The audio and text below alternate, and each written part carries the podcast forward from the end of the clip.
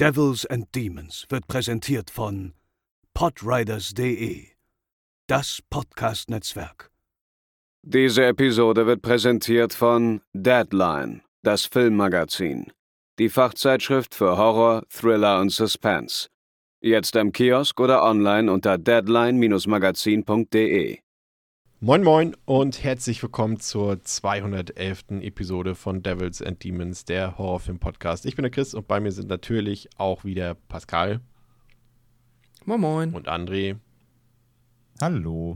Und wir starten jetzt mal in unsere unfreiwilligen Stephen King-Wochen. Ähm, diese sind zwar ja eher durch meine zufällige Filmauswahl entstanden, aber nun ist es nun mal so, dass es jetzt tatsächlich irgendwie, ich glaube, wir haben jetzt äh, vier, drei oder vier Stephen King-Filme, insgesamt ja sogar noch äh, viel mehr Verfilmungen im Angebot in den nächsten Wochen bzw. Monaten für euch und für den Start haben wir uns die Children of the Corn Reihe herausgepickt. Äh, da es sich dabei aber um über zehn Filme handelt, haben wir das Projekt äh, ausnahmsweise mal etwas aufgeteilt. Ähm, zum, das ist gesünder für uns, aber auch gesünder für euch. Und wir beginnen heute mit den ersten drei Teilen und äh, nach dem Intro geht's los.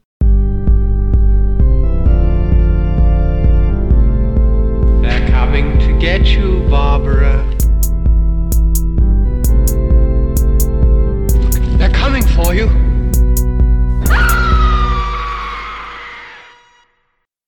Ja, zunächst geht die Frage natürlich an André. Ähm, du bist wieder gesund, wieder munter, habe ich gehört. Ist das aber auch nach Sichtung des Corniverse, wie ich es jetzt mal hier ähm, amtlich bezeichne, immer noch so? Nee, ist wegen Corniverse so. Also seit dem Rewatch bin ich wieder richtig fit. PCR war sofort negativ. Ähm, nee, ich bin wieder, ich bin wieder fit. Also äh, hat eine Woche angehalten und jetzt seit, also heute Aufnahme Donnerstag, seit letzten Montag bin ich auch schon wieder ähm, PCR negativ. Also der Spuk ist erstmal zumindest rum. Das klingt doch gut. Mir ist gerade eingefallen, ich habe überlegt, aber der Auftrag kommt jetzt leider zu spät für Pascal. Kennt ihr den ähm, Song von Korn, Children of the Corn? Ja. Der aber auch Ja. so geschrieben ist wie der Film. Das wäre das Riff, das hättest du nochmal einspielen können. Ach so, Vielleicht ah ja. ja. Ja. Ich glaube, das war sogar relativ simpel, aber das sage ich als Laie. Von daher, äh, ja. Lasst sagen, euch du- überraschen, ob Pascal das eingespielt hat. Wenn nicht, ähm, dann äh, könnt ihr euch bei ihm beschweren. Ähm, André, ich soll hinweisen auf die Glocke. Was hat es mit der Glocke auf sich? Die Spotify-Glocke. Das ist die Glocke, die ich dir über den Schädel ziehe, wenn du wieder äh, dumme Wortspiele machst. Ähm, nee, genau, wir wollten einmal darauf hinweisen, äh, für viele, viele, viele HörerInnen da draußen, die uns über Spotify hören. Es gab ja schon, ne, wir haben ja schon darauf hingewiesen, dass es jetzt die neue Bewertungsfunktion dort gibt, wo ihr uns Sterne geben könnt, was uns sehr hilft, wenn ihr uns da positiv bewertet, wenn ihr uns, uns gerne mögt und hört. Ähm, aber noch ein Hinweis mal, ganz wichtig bei Spotify, das funktioniert nämlich ein bisschen wie bei YouTube. Wenn ihr uns da folgt, ist das eine Sache. Das heißt aber nicht, dass ihr, wenn eine neue Folge kommt, ich meine, klar, wir kommen jeden Freitag, das wisst ihr zwar, aber daran erinnert werden ist immer noch mal besser. Das heißt, wenn ihr uns einfach nur folgt, kriegt ihr von Spotify keine Erinnerung, dass eine neue Folge rauskommt, sondern das geht nur, wenn ihr so eine Glocke aktiviert. Wie gesagt, das ist bei YouTube ja das gleiche Spiel. So ein Reminder quasi. Das ist direkt neben dem Bewertungsknopf da und neben, also quasi zwischen Bewertungsknopf und Follow-Button ist so eine Glocke. Wenn ihr die quasi ähm, einmal aktiviert, dann bekommt ihr wirklich von, von Spotify immer einen Reminder geschickt, eine Notification, wenn eine neue Folge von uns draußen ist. Also, wenn ihr wirklich immer erinnert werden wollt, ähm, die meisten freien Podcatcher machen das in der Regel automatisch, aber Spotify, da muss man eben einmal diese Glocke drücken damit ihr auch wirklich äh, von der App eine Benachrichtigung bekommt. Also wenn ihr da wirklich gar keine Folge sofort, wenn sie erscheint, verpassen wollt, dann einmal diese Glocke aktivieren. Sehr gut. Danke für diesen wichtigen Hinweis. Ich dachte immer, solche Sprüche bleiben uns erspart, deswegen, wir machen ja kein YouTube. Ich dachte immer, ne, so diese die typischen Sachen bleiben uns erspart, aber jetzt halten sie auch Einzug ins Podcasting, also Ja. wir kommen nicht drum rum. Stimmt, Sternchen, Glocken, um Gottes Willen. Naja. Kommen wir äh, zu was Wichtigerem, nämlich ähm, die Kinder des Zorns, äh, Pascal. Ähm, es ist, äh, gibt da ja ein paar sehr interessante äh, Sachen ähm, und auch ja, seltsame Dinge, über die wir hier zunächst reden können. Zum einen äh, Kinder des Zorns, Children of the Corn. Irgendwas passt da ja auch nicht ganz zusammen und es ist irgendwie aus heutiger Sicht, äh, kann man sich das irgendwie kaum noch vorstellen, dass es da tatsächlich einen Übersetzungsfehler gab, weil eben die Wörter sehr gleich klangen und man in Deutschland dachte, dass äh, Children of the Corn, weil man es halt so schreibt und man kann es auch irgendwie so aussprechen wie Zorn. Und da hat man Kinder des Zorns draus gemacht, was ja aber eigentlich gar nicht damit äh, gemeint ist. Und das ist natürlich irgendwie einerseits witzig, andererseits, wie gesagt, heute kaum noch vorstellbar, vor allem, dass sich das auch so lang, also dass sich das jetzt durchgezogen hat, bis zum Mhm. heutigen Tage so. Ähm, das ist natürlich das eine, aber das andere ist natürlich auch so ein bisschen die Herkunft. Also wir haben ja schon gesagt, es äh, basiert auf einer Vorlage von Stephen King, dem ja einem der, ja, ist es vielleicht sogar der berühmteste Autor der Welt, kann man das so sagen? Also neben Gott, Auf der jeden die Fall Bibel der- geschrieben hat. Profilierteste Horrorautor, sagen wir es mal so. Ja, mindestens das, ne? Mindestens das. Ähm, das auf jeden Fall. Aber Kinder des Zorns, also beziehungsweise ähm, die Vorlage ist jetzt ja nicht so ein, so ein typischer Roman, wie wir es zum Beispiel jetzt von S kennen. Ähm, das hat ein bisschen eine andere Entstehungsgeschichte oder eine andere Herkunft, Pascal. Genau. Das ist eine von vielen, vielen Kurzgeschichten, die Stephen King im Laufe seines Lebens geschrieben hat. Auch noch schon bevor er was, 74 sein erstes Buch halt Carrie veröffentlicht hat, hat er schon viele Kurzgeschichten geschrieben und auch teilweise in Magazinen veröffentlicht. Man kennt das ja auch, dass es halt in den USA, aber gut auch in anderen Ländern gibt es halt auch so viele, viele Pulp-Magazine früher noch, mehr als heute, wo halt dann einfach immer häufig Kurzgeschichten. Früher war es auch, Lovecraft hat ja in der Regel eigentlich alles in solchen Pulp-Magazinen veröffentlicht und ähm, ja, auch Stephen King hat immer viel für Magazine geschrieben und auch dann 1977, zu der Zeit, als er schon ja, seine ersten Romane veröffentlicht hat, hat er das weiterhin getan und dann, ja, in dem Jahr im Penthouse tatsächlich, interessanterweise, die drucken auch Geschichten ab oder haben es damals zumindest, ob sie es heute noch tun, weiß ich nicht. Für, für die, die es Ähm, nicht wissen, Pascal Penthouse, wo kann ich das ein? Männermagazin, ein Männermagazin wie, also man, man kann das eigentlich schon so ein bisschen mit dem Playboy vergleichen. Das Ding ist einfach nur, dass der Playboy immer eine falsche, immer falsch eingeschätzt wird, weil das so ein Running Gag geworden ist, dass es halt da in der Regel ausschließlich um nackte Haut geht, aber auch im Playboy gibt es ja immer wieder eigentlich Interviews mit teilweise ehemaligen Präsidenten und großen Persönlichkeiten. Also das sind ja jetzt nicht unbedingt nur Schmuddelmagazine, so, weil das muss man immer dazu sagen. Ich glaube, das wird sonst immer schnell in den falschen Hals bekommen, aber ja, genau, ein Männermagazin traditionell in den 70er Jahren. Dort wurde, das, wurde die Geschichte veröffentlicht, ist überhaupt nicht umfangreich, kann man sich jetzt zum Beispiel aktuell, so habe ich sie jetzt nochmal nachgelesen, gibt sie auf Amazon, kann man sie sich von Kindle für einen Euro ähm, kaufen, die, die hat 50 Seiten und genau, ein Jahr nachdem sie im Penthouse veröffentlicht wurde, hat sie dann noch Einzug in seine erste Kurzgeschichtensammlung Night Shift erhalten. Ich glaube, mittlerweile hat äh, er sechs Kurzgeschichtensammlungen auch veröffentlicht. Das heißt, wenn man die zufällig im Regal stehen hat, kann man dann auch dort nochmal reingucken und diese lesen, genau. Und ja. ja. also was man ja auch weiß, ist ja, viele von diesen Kurzgeschichten Kings wurden ja auch, dann aber halt oft auch tatsächlich in Anthologien veröffentlicht, äh, verfilmt. Creepshow 1 und 2 sind da halt die bekanntesten Beispiele. Ähm, und ja, diese hat es dann tatsächlich zu einem richtigen Film geschafft. Ist ja, wenn man so will, also ist natürlich jetzt nicht kommerziell die erfolgreichste Adoption von Stephen King, aber wenn man so will, ich meine, wir haben elf Filme, ähm, muss man auch erstmal schaffen, ne? Und davon sind irgendwie gefühlt zehn, äh, wo er sein Veto eingelegt hätte, wenn er es denn hätte können. ähm, das, das auf jeden Fall. Ähm, die Frage ist jetzt, also wir gehen natürlich später nochmal, du hast ja auch die Kurzgeschichte äh, für uns ähm, durchgelesen und kannst dazu nachher gerne äh, ja auch noch ein paar Vergleiche aufstellen, da der Film sich ja schon, so wie ich ähm, gelesen habe, sehr unterscheidet von seiner Vorlage. Aber nun ist es natürlich so, man geht natürlich auch mit gewissen Erwartungen so ein bisschen daran. Ähm, André, deine Vorkenntnisse, die beschränken sich auf den ersten Teil, glaube ich. Ja. Des, der Verfilmung. Und was hast du jetzt generell erwartet, als ich gesagt habe, komm, wir besprechen jetzt elf Filme Kinder des Zorns. Ähm, was hast du dabei gedacht und was, was, ist jetzt auch aktuell, da du ja auch immer noch bis jetzt ja die ersten drei Filme nur kennst und glaube ich das Remake? Nee, auch nicht, ne? Äh, Runaway kann ich noch. Runaway.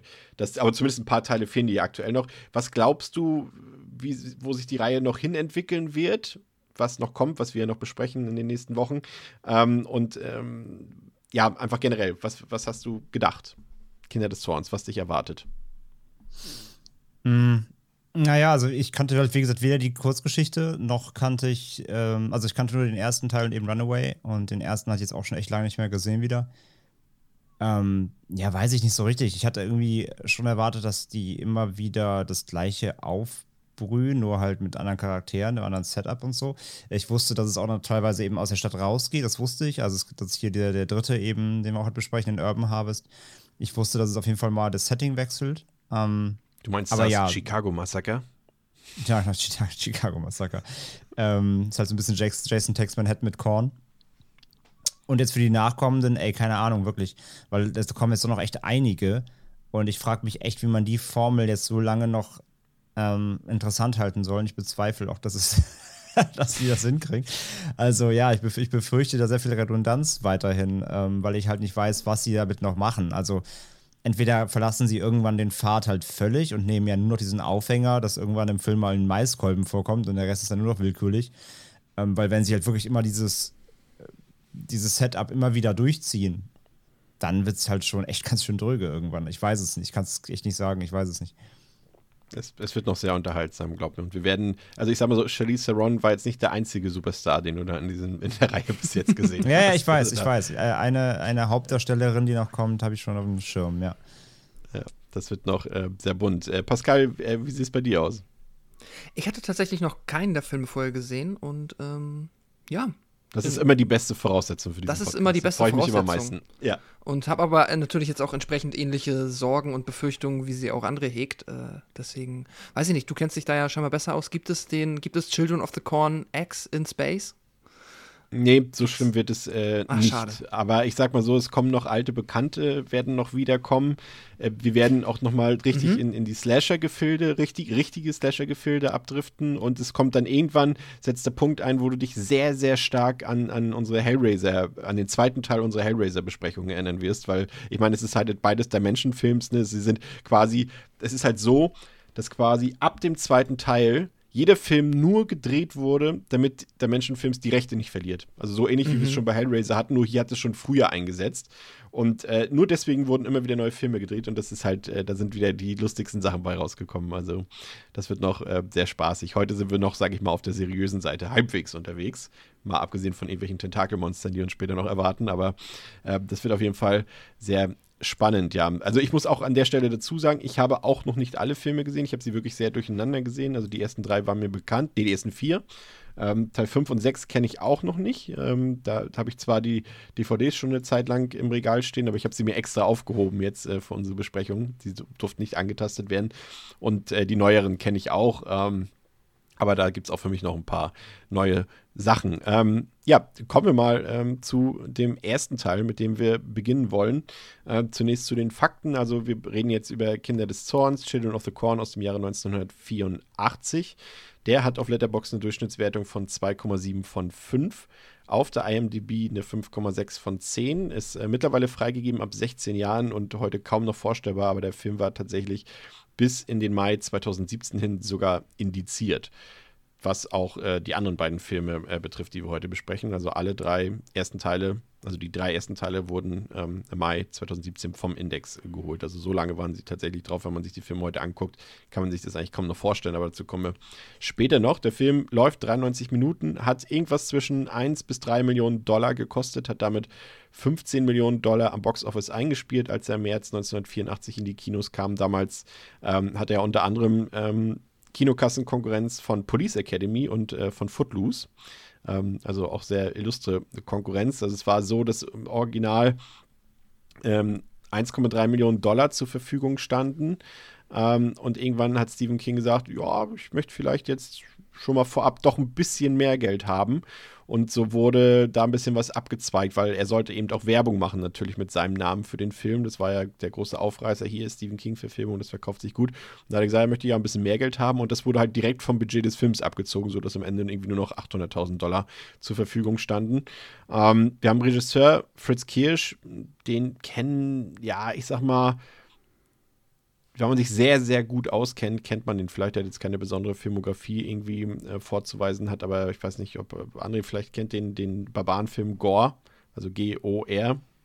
Den Nie gesehen. Ich, ich, den, ich, ich kenne den, ich kenn den Titel und habe da schon ein paar Ausschnitte mal gesehen, aber ich habe den Film nie komplett gesehen. Ja, aber da, daher könnte man ihn vielleicht kennen und ähm, Into the Sun, so, ein- so ein ähm, Düsenjet-Film. das ist kein Genre. Gore, hast du Gore gesehen?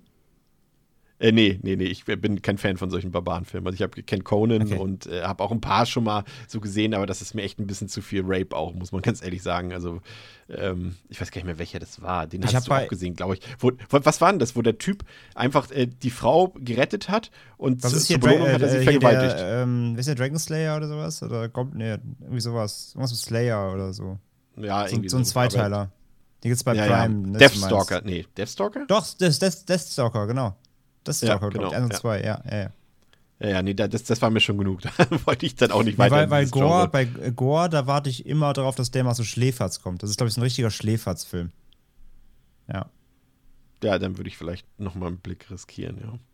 Im Cast äh, ist es dann schon, haben wir ein paar bekanntere Namen. Also natürlich am bekanntesten ist natürlich Hauptdarstellerin Linda Hamilton, die natürlich äh, Weltruhm ähm, bekommen hat äh, in ihrer Darstellung als Sarah Connor in der Terminator-Reihe. Wir haben ähm, Peter Horton dabei, den kennt man aus dem Film Singles, aber vor allem auch so aus Serien, hier so Grey's Anatomy, New Amsterdam, so aus den letzten ähm, 10, 15 Jahren. Da hat er auf jeden Fall immer ein paar Rollen abgekriegt. Äh, John Franklin, der hier eine elementare Rolle als äh, Isaac spielen wird, kommen wir später darauf zu sprechen. Ähm, den dürftet ihr auf jeden Fall kennen. Äh, ich glaube, die meisten in unserem Alter dürften Adams Family mal gesehen haben und daher kennen sie ihn auf jeden Fall. Und in Chucky hat er ja auch mitgespielt. Ähm, und hat er nicht sogar, war das nicht sogar der, der auch in Nightmare mitgespielt hat? In Nightmare 6? Ist das nicht sogar das, äh, das, das Gruselkind? Da wurden, wurden wir doch darauf hingewiesen. Kann, das muss mal jemand von euch prüfen, ob das derselbe Junge mit den großen Augenhöhlen ist. Nee, ne, ist er nicht, ne?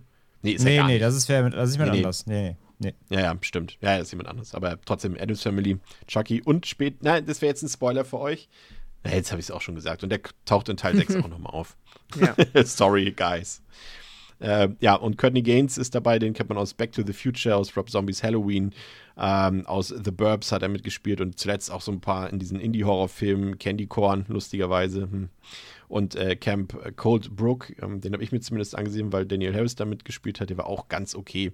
Also jetzt keine Starbesetzung, aber allein mit Linda Hamilton hat man natürlich einen großen Namen. Und wenn ihr die drei Filme, ich spreche jetzt mal gleich für alle drei Filme, wenn ihr die sehen wollt, könnt ihr das natürlich tun. Cape Light ähm, hat die Filme im Mediabook rausgebracht. Äh, dort sind noch die alten Bildmaster drin. Die sind auch gut, die kann man auch gut gucken. Es gibt aber auch eine Alternative im Steelbook. Also ich habe jetzt die aus dem Mediabook geguckt. André hat es jetzt zum Beispiel aus dem Steelbook geguckt.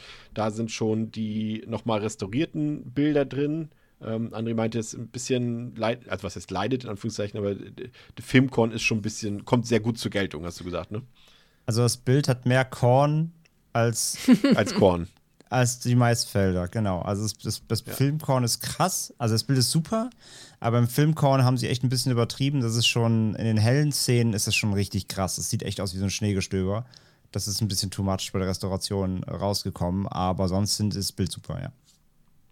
So muss das. Aber es gibt ein großes Aber bei der Cape Light-Fassung. Ähm, bei Teil 3 ist eben nur die R-Rated-Version drin ähm, und die ist schon erheblich kürzer als die Unrated-Version, auch eben gerade später, wenn es um Stichwort Tentakeln geht und so weiter. Okay, es klingt jetzt ein bisschen weird, als ob das jetzt ein Hentai wäre. Aber es ist es vielleicht auch fast, äh, zumindest äh, kommen wir auch später noch drauf zu sprechen. Ähm, Handmais. ja. Und diese ähm, Unrated-Version, die kriegt ihr bei Arrow-Films tatsächlich. Da ist, ähm, sind zum einen die neuen Bildmaster auch schon drauf, aber es ist eben auch die Unrated-Version.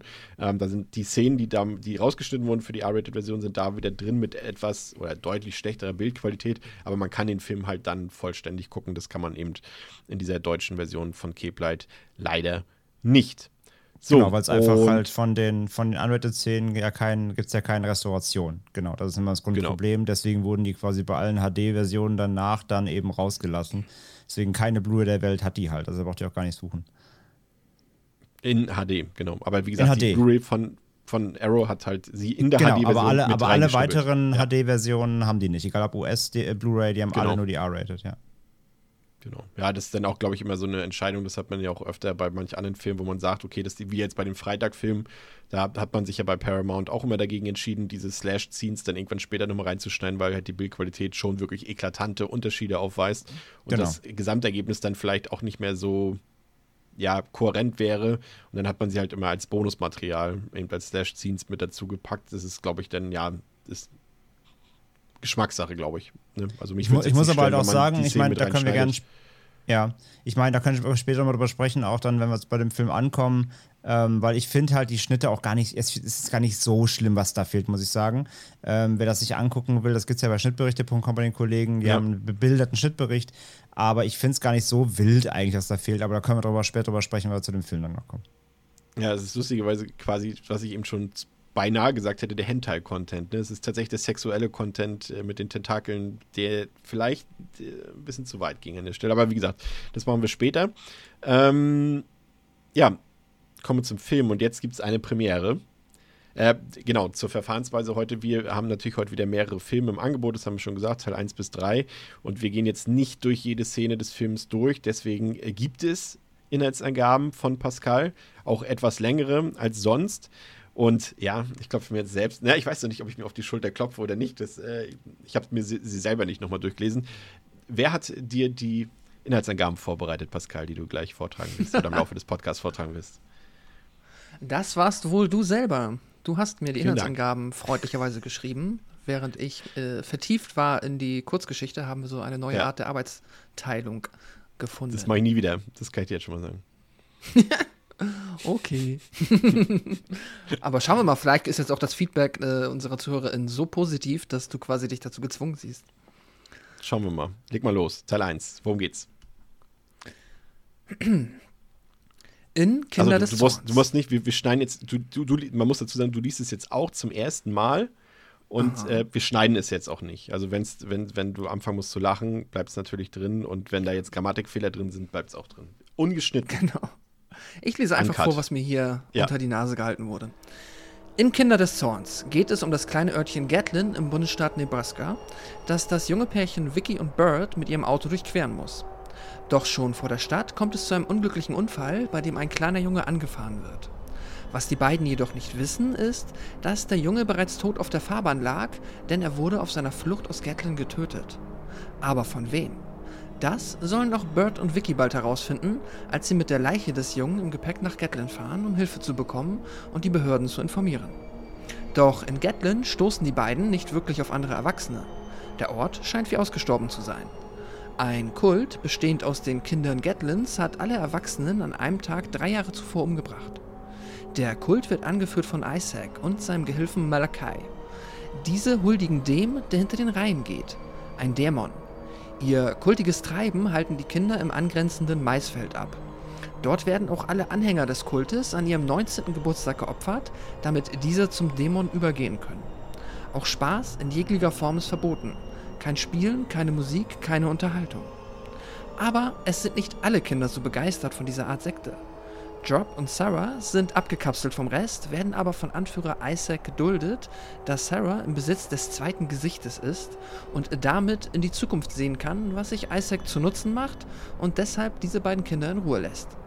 Auch Bert und Vicky stoßen auf Job und Sarah, während sie in Gatlin nach Hilfe suchen. Sie gewinnen das Vertrauen der Kinder, doch dann wird Vicky plötzlich entführt und tief ins Maisfeld gebracht. Sie soll für ihn, der hinter den Reihen geht, geopfert werden. Doch Bert durchkreuzt die Pläne des Kinderkults. In dem gibt es zudem interne Streitereien, die darin münden, dass Malachi die Macht von Isaac übernimmt und diesen gar als weiteres Opfer für den Dämon an das Kreuz hängen, an, an Kreuz hängen lässt. Ja, das glaube ich. Dem Dämon ist dieses Machtgehabe aber letztlich egal und er holt sich beide, Isaac und Malachi. Der Dämon beschwört nun ein großes Unwetter herbei, vor dem sich Bert, Vicky und einige der Kinder in einer Scheune verschanzen. Job hat daraufhin dank göttlicher Hilfe aus der Bibel die Eingebung, dass Feuer den Dämon besiegen kann, weshalb er gemeinsam mit Bert das komplette Maisfeld in Flammen steckt, was den Dämon tatsächlich besiegt. Was für ein Happy End. Es wird sogar noch cringy, als Bert und Vicky die beiden Kids, also Job und Sarah, mit zu sich in die Stadt nehmen. Ja, dank, danke, Chris, ich beinahe gesagt. Vielen Dank. Ja, ich danke für diese fantastische Inhaltsangabe. Ja, war ganz okay, würde ich sagen, ne? Ich Ich finde, du hast ja halt auch besonders viel Mühe gegeben beim Vorlesen. Also das war, war schon schön Ich betont. habe auch. mich, ich hab nichts vermisst. Ja, das stimmt. Das ist das Wichtigste. Also ähm, genau, weil, wie gesagt, wir gehen jetzt nicht nochmal auf jede einzelne Szene des Films ein. Wir machen heute ein bisschen den ähm, Free Talk, aber damit das nicht ganz ausartet, ähm, gibt es das natürlich, spiele ich den Isaac hier. Ist ja ganz klar. Ich finde es halt auch ganz witzig. ähm, äh, wir haben ja gesagt, Pascal, du hattest ja gesagt, dass das natürlich auf dieser Kurzgeschichte von Stephen King basiert und er selbst hat wohl auch einen Draft geschrieben für das Drehbuch für diesen Film, mhm. ähm, was dann aber abgelehnt wurde vom Studio. Und man könnte dann meinen, und das ist auch bis heute so ein bisschen der Verdacht von Stephen King, dass die sich eigentlich nur so ein bisschen seine Namenscredits ergaunern wollten für den Film, damit er eben auf dem Poster steht und damit er so ein bisschen da auf Werbetingel, äh, Werbetour tingelt äh, damit. Aber sie haben eigentlich nie die Absicht gehabt, ihn da großartig zu involvieren. Das ist ja auch so eine Sache, die zieht sich auch manchmal so ein bisschen durch, durch diese, durch diese Film-Adaptionsgeschichte von Stephen King, ne? Das wurde ja gerne mal gemacht. Irgendwie auch ein bisschen ähnlich wie Clive Barker bei Hellraiser, ne? Mhm. Jetzt bei Hellraiser weiß ich tatsächlich nicht, inwiefern er selber daran überhaupt interessiert gewesen ist, die Drehbücher auch zu schreiben. Aber ähm, ja, bei King gab es das tatsächlich öfter mal und es ist immer so ein bisschen, ja, auch wenn er hat ja dann auch hier und da mal versucht, selber Regie zu führen und sich immer durchaus ja in dem am Filmischen versucht und auch immer das Interesse gehabt, dass seine Werke verfilmt werden, weil er auch selber großer Horrorfilm-Fan ist. Aber ja, das ist halt etwas, wo es man immer quasi lesen kann und viele Menschen der Meinung sind, dass das halt vielleicht einfach nicht sein primäres Talent ist und auch er dann da in den 80er Jahren noch nicht wahrscheinlich in der Lage war oder zumindest einfach kein talentierter Drehbuchschreiber war, aber halt seine Geschichten schreiben konnte. Aber dann halt die, ja, die, wie sagt man, die, die, die, die Leistung dann quasi, das mit hier zu wechseln und ein gutes Drehbuch daraus zu verfassen, ist dann halt nochmal eine, eine andere. Und ja, das ist dann halt nicht so einfach. Ich habe aber ähm, in dem, zumindest im Making-of habe ich gehört, dass er sich das zumindest ganz gut hat trotzdem vergolden lassen. Und ich glaube wohl ja, mindestens ja. die Hälfte, mindestens die Hälfte vom Budget tatsächlich auch ähm, direkt quasi äh, an ihn ging und die dadurch halt wirklich dann, ich glaube, am Ende, der Fritz Kirsch hat gesagt, die hatten am Ende irgendwie so 800.000, so ein Mikrobudget, womit sie dann halt wirklich arbeiten konnten. Ich liebe es, wie ihr mir immer zuhört, aber es ist okay. Ist okay. Hä? Ich habe das, ich wusste. Ich habe es schon erzählt vorhin, aber es ist okay. Es ist okay. Mit den 800.000? Okay, sorry. Ja, Hauptsache die äh, ZuhörerInnen, ähm, die hören mit zu. Das ist das Wichtigste. Das ist mir, das liegt mir am Herzen. ähm, André, mit Pascal rede ich heute nicht mehr. André, ähm, kennst du ähm, Lord of the Flies, Herr der Fliegen, irgendwie als Buch oder als Film? Film, ja. Also ich kenne die ja. Geschichte auf jeden Fall, ja. Hat es Kinder des Zorns sich nicht ein bisschen daran erinnert? Auch dieses, das, dieses, äh, wie sagt man, dieses ähm, aber wie ist denn der richtige Begriff dafür, wenn die, wenn quasi eine Gesellschaft sich, zum einen kapseln sie sich natürlich ab, die Kinder so ein bisschen von, von der Außenwelt, und zum einen bilden sie, nennt man das autark? Ja, ne? So eine, so eine autarke Gemeinschaft, die sie dort zusammen ähm, formen und eben das Besondere eben die Kinder.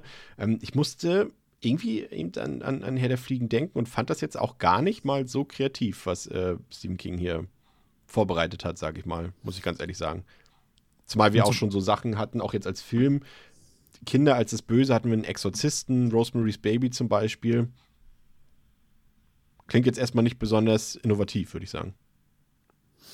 Nee, und vor allem, wenn man es mal runterbricht, sind ja auch die Kinder gar nicht das Böse, sondern der Dämon. Und im Grunde geht es ja. ja. auch nicht um, ähm, im Grunde geht es nicht um böse Kinder, sondern es geht ja vor allem primär um Fehlleitung und wenn Manipulation eigentlich. Es geht ja im Grunde um Manipulation. Also die Kinder sind ja nur böse, weil der Dämon sie besitzt oder sie manipuliert dahin, dass er sagt, hey, es wird alles total geil, wenn ihr mehr Opfer bringt. Und ähm, letzten Endes ist dem Dämon, sind, die, sind dem Dämon die Kinder ja auch scheißegal. Also die opfert er ja auch. Sondern er ja. nutzt erstmal nur die Kinder, um an Blut von den Eltern zu kommen. Danach sind die Kinder quasi dran. Also es geht ja vor allem um Abhängigkeit. Ähm, und dieses Community-Ding dann, was daraus entsteht und dass die Kinder dann autark ohne die Eltern dann erstmal leben, in Anführungszeichen, das ist ja auch nur der, ähm, äh, ja, der Outcome des Ganzen so. Aber auf jeden Fall, äh, Herr der Fliegen schwingt da mega mit. Das merkst du total. Also, ja. Aber der, der, der spannende Aspekt des Films ist ja, also klar, wir wissen jetzt natürlich, äh, dass es diesen Dämon wirklich gibt. Aber als ich den Film jetzt äh, das erste Mal gesehen habe, dachte ich, genau, also du hast es eben schon gesagt, es geht natürlich auch so um diesen religiösen Fanatismus und so weiter, um, um Massenhysterie und eben auch um diese Manipulation. Aber es hätte ja auch so sein können, dass ähm, der, der hinter den reingeht, dass der gar nicht existiert. Ja, ja, klar, natürlich, ja. Und, und, und, und, und gerade da finde ich eben, bis dahin sind ja schon irgendwie die Kinder die Bedrohung. Ich meine, wir sehen ja auch gerade in dieser, in dieser markanten Eingangsszene, ähm, als die Kinder dort die ganzen Erwachsenen umbringen, gehen wir gleich noch auf die Szene nochmal ein bisschen genauer ein. Ähm, sie stellen ja schon eine Gefahr dar und ich glaube irgendwie, da finde ich den Reiz, der ist schon vorhanden, sage ich mal. Ich bin jetzt eigentlich nicht der, der so Kinder besonders gruselig findet, aber hier hat es eigentlich für mich am Anfang ganz gut funktioniert, weil es eben auch so eine Art Horror ist, der irgendwie, ja, wenn ich jetzt alltäglich sage, ist es halt Quatsch, aber es ist das alltägliche Umfeld. Ne? Es ist erstmal eine ganz normale Kleinstadt auf dem Land. Das kennt man als Leser oder als, als Horrorfilmgucker. Ähm, es sind irgendwie die Nachbarn, die man kennt. Man weiß auch, dass es auf dem, auf dem Dorf oder in der Kleinstadt durchaus auch mal ein bisschen religiöser zugeht, als vielleicht jetzt irgendwie wenn wir es jetzt mal auf Deutschland beziehen, oder können wir auch auf die USA beziehen, als in New York oder als in Los Angeles, geht es halt mhm. im irgendwie Mittleren Westen oder so ein bisschen religiöser zu und auch ein bisschen konservativer. Und da ist zumindest das Setting für mich erstmal ein sehr ansprechendes, Pascal. Ja, ja, auf jeden Fall. Also die ganze Idee, das ist, wird ja auch immer wieder gesagt, das in diesem sogenannten Bible Belt in den USA spielen zu lassen und dann halt dort diesen Dämon zu mixen mit dem, ja, diesen schon sehr fundamentalistisch vielleicht nicht, aber mit diesem sehr, sehr konservativen und strenggläubigen, was halt in diesen kleinen Dörfern, die man da halt an die Landstraßen findet, äh, ja, was dort einfach drin steckt, das funktioniert super. Und ich find's, fand die Idee auch cool. Also mir hat es gefallen, dass man halt theoretisch so ein bisschen, ja, also hat man halt also dieses Sekten, dieses Sekten-Storytelling im Sinne von, es gibt die Sekte, aber das Schlimme ist halt einfach nur, dass es die Sekte gibt und dass da halt jemand also sich einbildet, äh, von irgendjemandem Dinge zu wissen und halt so ein pseudo-religiöser Sektenführer zu sein oder ob da halt was hintersteckt. Und das, ähm, ja, funktioniert super. Und ich finde auch wirklich halt diese Öffnungsszene, du hast es gesagt, das hat, ich fand sie auch schon recht effektiv, eine der effektiveren Szenen des Films auch, weil da halt aber auch der ähm, John Franklin halt schon am gruseligsten mit aussieht. Also ich finde, der hat was Entrücktes und das funktioniert irgendwie super. Auch wenn er einfach nur ein Typ ist, der da am Fenster steht, aber der ist schon spooky.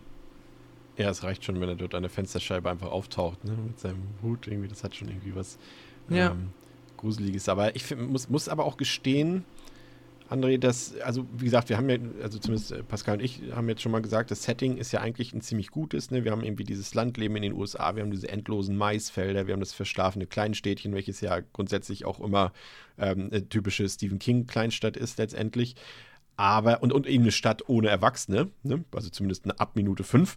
Ähm, aber der Film macht da nichts draus, ne? Also auch atmosphärisch. Du hast diese Vorlage, du kannst da so viel draus machen, aber er nutzt dieses, diese, diese Elemente gar nicht, die wir eben alle aufgezählt haben.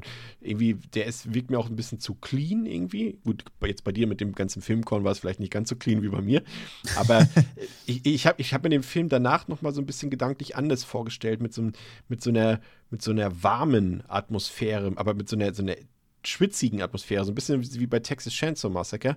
Und ich habe irgendwie ein Gefühl gehabt, dass das dem Film besser zu Gesicht gestanden hätte, wenn man das mehr in diese Richtung gemacht hätte.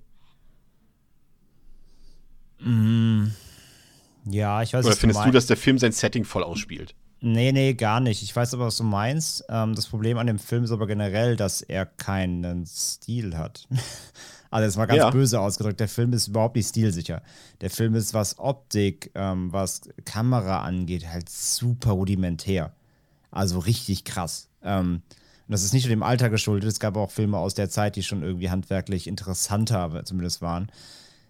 Ähm, der ist einfach so unspektakulär, was alles angeht. Also der, der macht halt aus, aus gar nichts irgendwas, was so rein Bildsprache angeht. Ich finde halt, das Einzige, was der halt hat, ist, ist eine grundlegende Atmosphäre, die ist aber vor allem A durch den, äh, die ist A dem sehr guten Score geschuldet. Ähm, und halt generell ja, das ist klasse. einfach. Nimm auch mit den die ganzen, die ganzen Stücke mit dem Kinderchor immer, die fand ich ja, ja, genau. ziemlich gut. Ja. Das ist halt so richtig satanisch, äh, äh unheimlich düster. Ähm, äh, ich meine, letztendlich ist der Horror im Grunde, also wenn wir jetzt davon ausgehen, ne, den, den er, der hinter den Reihen geht, gibt es so. Es wird ja auch irgendwann klar, also es ist ja, das ist jetzt kein Geheimnis bis ans Ende, ans Ende des Films so. Ähm, sondern der Horror in dem, in dem Film ist ja auch gewisserweise eine Art Cosmic Horror, beziehungsweise, ja, es ist schon so ein bisschen Lovecraftian, weil es ist irgendwas, was du, was du nicht siehst, es ist aber da eine Bedrohung.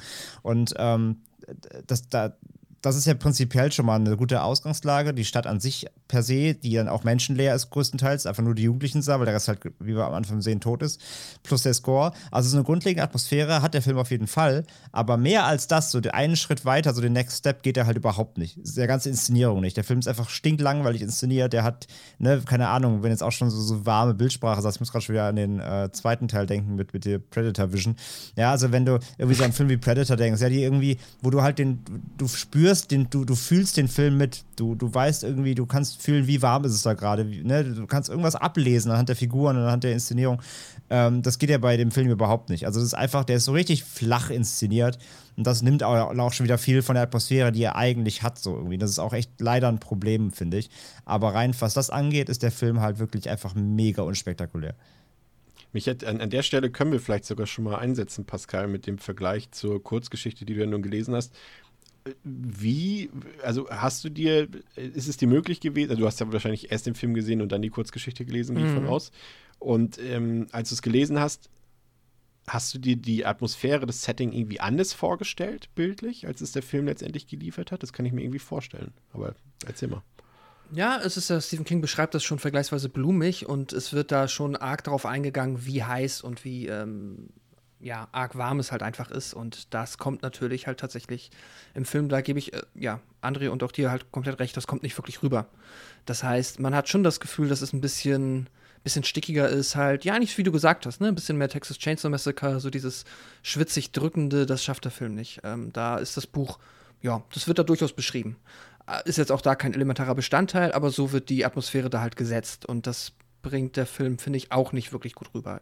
Ich finde halt, aber das ist auch fast schon wieder keine Qualität, das ist einfach dann, ja, der, es ist mal wieder einfach so der amerikanischen Natur geschuldet. Ich finde, es gibt schon so ein paar große Bilder, die erzeugen bei mir eine gewisse Atmosphäre. Ich weiß noch, wenn sie in das, wenn sie das erstmal mit, das, mit dem Auto mit, äh, in Gatlin einfahren und dann hast du halt eine sehr großen Shot, wo du halt äh, ja viel auch im Hintergrund noch von der Natur siehst und da bekomme ich schon generell so eine Stephen King Atmosphäre, aber ehrlicherweise halt auch Stephen King irgendwo in Neuengland und nicht Stephen King in Nebraska. Das ist halt noch mal ein anderes ja. Setting eigentlich und das ist so ein bisschen das, ähm, wo man halt hier nicht so wirklich das Gefühl bekommt, dass der Film eigentlich das spielt, wo er spielen soll.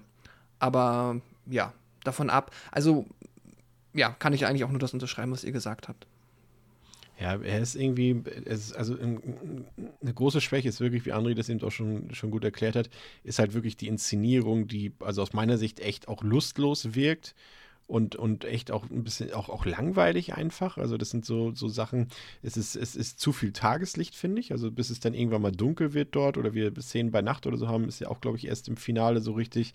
Und ähm, dann hast du natürlich die Sache, und das ist das Lustige, weil André ja auch, äh, du hast ja eben auch gesagt, dass es so dich so ein bisschen an, an so kosmischen Lovecraft-Horror ähm, erinnert, eben weil der Dämon ja nicht dargestellt wird in dem Sinne, was ja aber hier echt dem Budget geschuldet ist. Ne? Also sie, sie hatten ganz viele Ideen dafür, wie der Dämon äh, oder wie der, der, der hinter den Reihen geht, aussehen soll.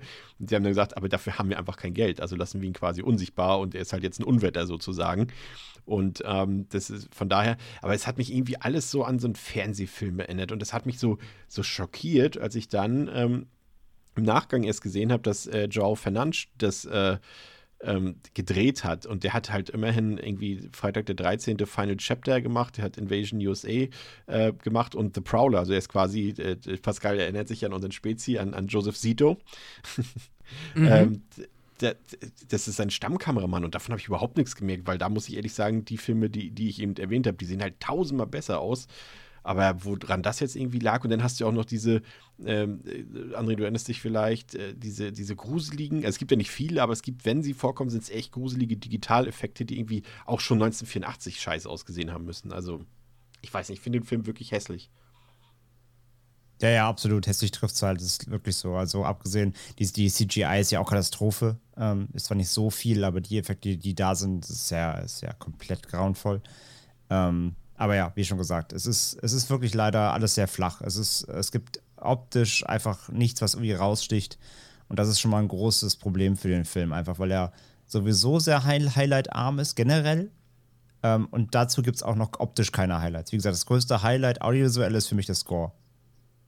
Ja, da gehe ich auf jeden Fall. Ich habe ich habe auch als audiovisuell halt immer wieder, es gibt halt, vielleicht ein kurioser Vergleich, aber das sind halt die 60er Jahre Star Trek-Folgen haben ganz oft so ein Setting, dass sie auf irgendeinem erdenähnlichen Planeten landen, wo sie irgendein Set halt im Studio gefunden haben, das halt komplett leer ist. Und Oh, dann laufen sie halt da, Ja, genau, und laufen sie da halt durch und die sind halt genauso so flach und wirken halt so leblos. Ich meine, hier soll es leblos sein, aber es kommt halt genauso wenig Atmosphäre auf. Und ich finde auch dann die Idee, also es ist irgendwie, er hat, es ist so dieser B-Movie-Charme, der dadurch irgendwie bei mir entsteht. Ich finde es dann irgendwie auch, das ist, das ist ein bisschen putzig, dass sie das gemacht haben. Dass sie halt überall dieses Stroh, also dass sie halt diese Maisdinger halt überall dran geklebt haben und dann überall ist halt dieses Korn. Das ist halt so, ja, okay. Also das kann ich auch direkt sagen, wird in der Vorlage jetzt nicht so beschrieben, aber es, äh, ja, ist halt wie so ein, weiß ich nicht, so wie ich mir äh, Teenager vorstelle, die halt irgendwie ein Theaterstück, irgend- also ein Theaterset aufbauen. So, es geht um Korn. Lass mal jetzt hier noch irgendwo in den Gebäuden überall noch ein, ein Korn, ich weiß nicht, wie man das nennt, halt so eine Pflanze ranknatschen. Ich muss jetzt immer zwangsläufig an den neuen äh, Texas Chainsaw Trailer denken, als, als Leatherface dort in diesem Sonnenblumenfeld sitzt oder rausguckt. So, da muss ich jetzt, ich vermische das jetzt schon. The most memeable Horror Tagen. Moment of 2022. Jetzt schon, ja, jetzt schon.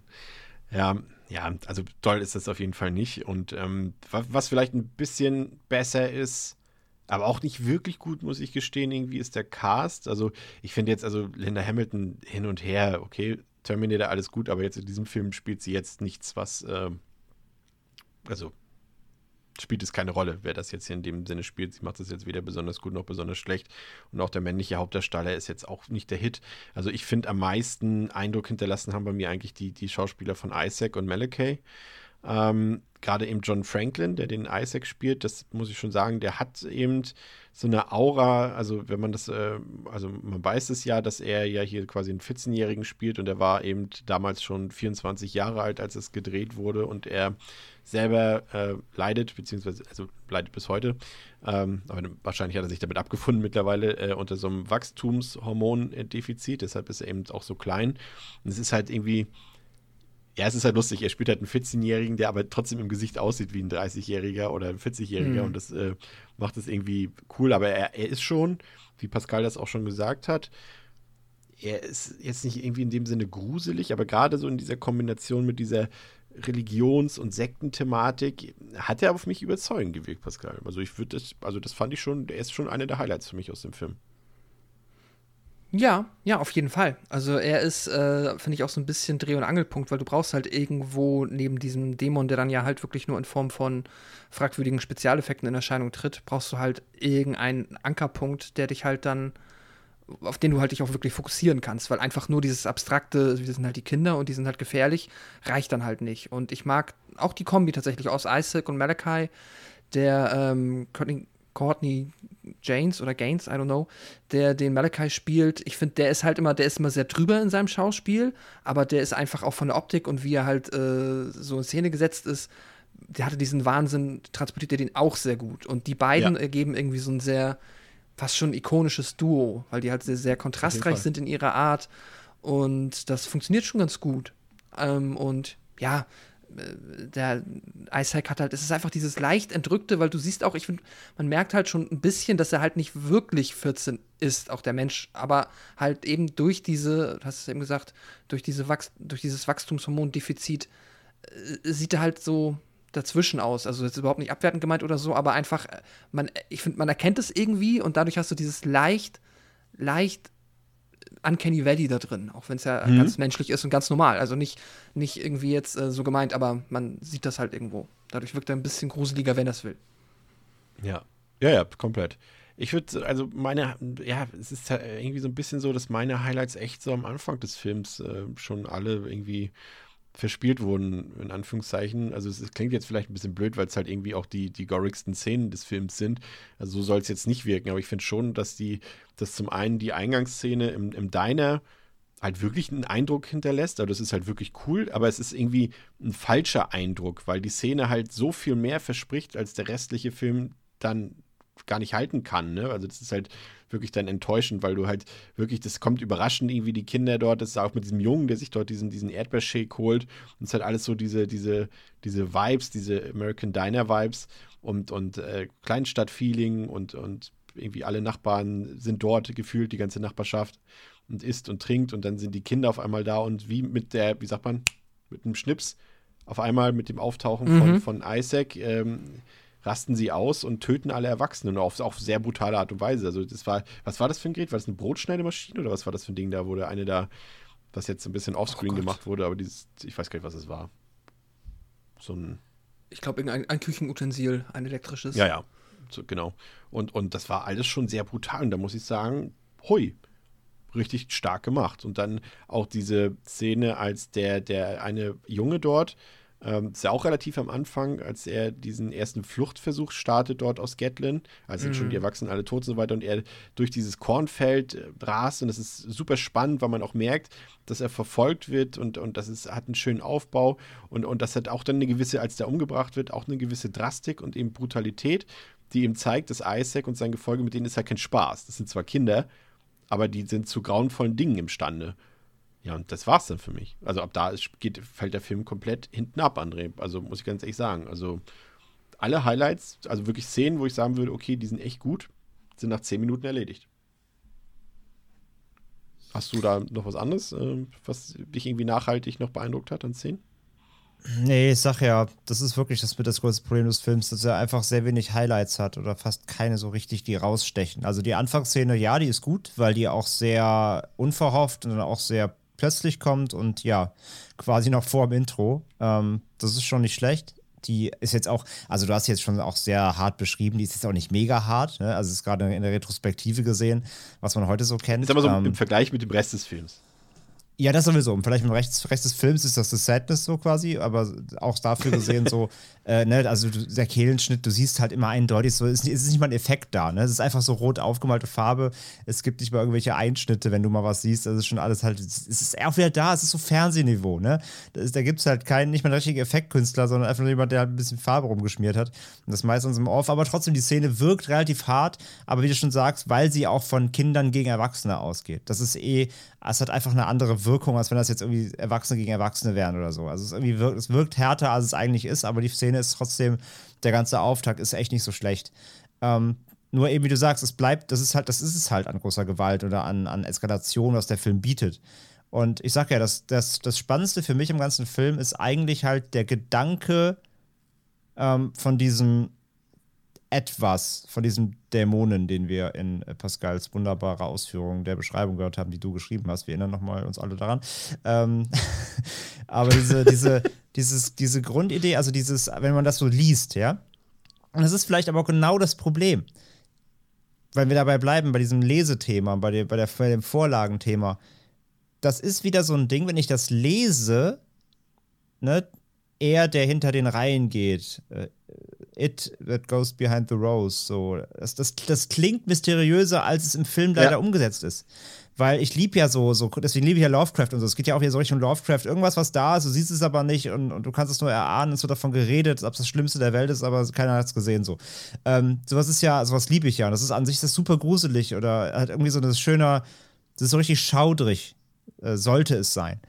Nur wie der Film das umsetzt, ist super langweilig. Also diese, diese Entität, die da ist, dieser Dämon, dieses Etwas, was da die Leute, ähm, die, oder die Jugendlichen be- befehligt, befehligt und äh, vereinnahmt und besessen macht und manipuliert, das ist halt in Gedanken schlimmer, als es im Film halt dann dargestellt wird, weil es auch immer so, das ist wieder das Problem des Mediums. Natürlich müssen, wollen sie es irgendwie versuchen, irgendwie optisch auch darzustellen. Dann siehst du halt mal, was durch den Busch wackelt oder, ne? Also sie versuchen es immer wieder anzudeuten.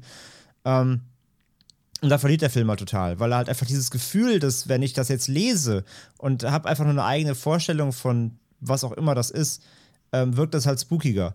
Und im Film, der Film ist halt überhaupt nicht gruselig. Also kaum. So, der hat, der hat, ich sag ja, der hat eine grundlegende Atmo, aber so richtig unheimlich oder halt irgendwie creepy, beklemmend ist der halt eigentlich überhaupt nicht. Ähm, das liegt aber auch dann wieder daran, dass er zum Beispiel auch gerade unsere Hauptdarsteller, ja, ey, die pennen sich halt durch den Film.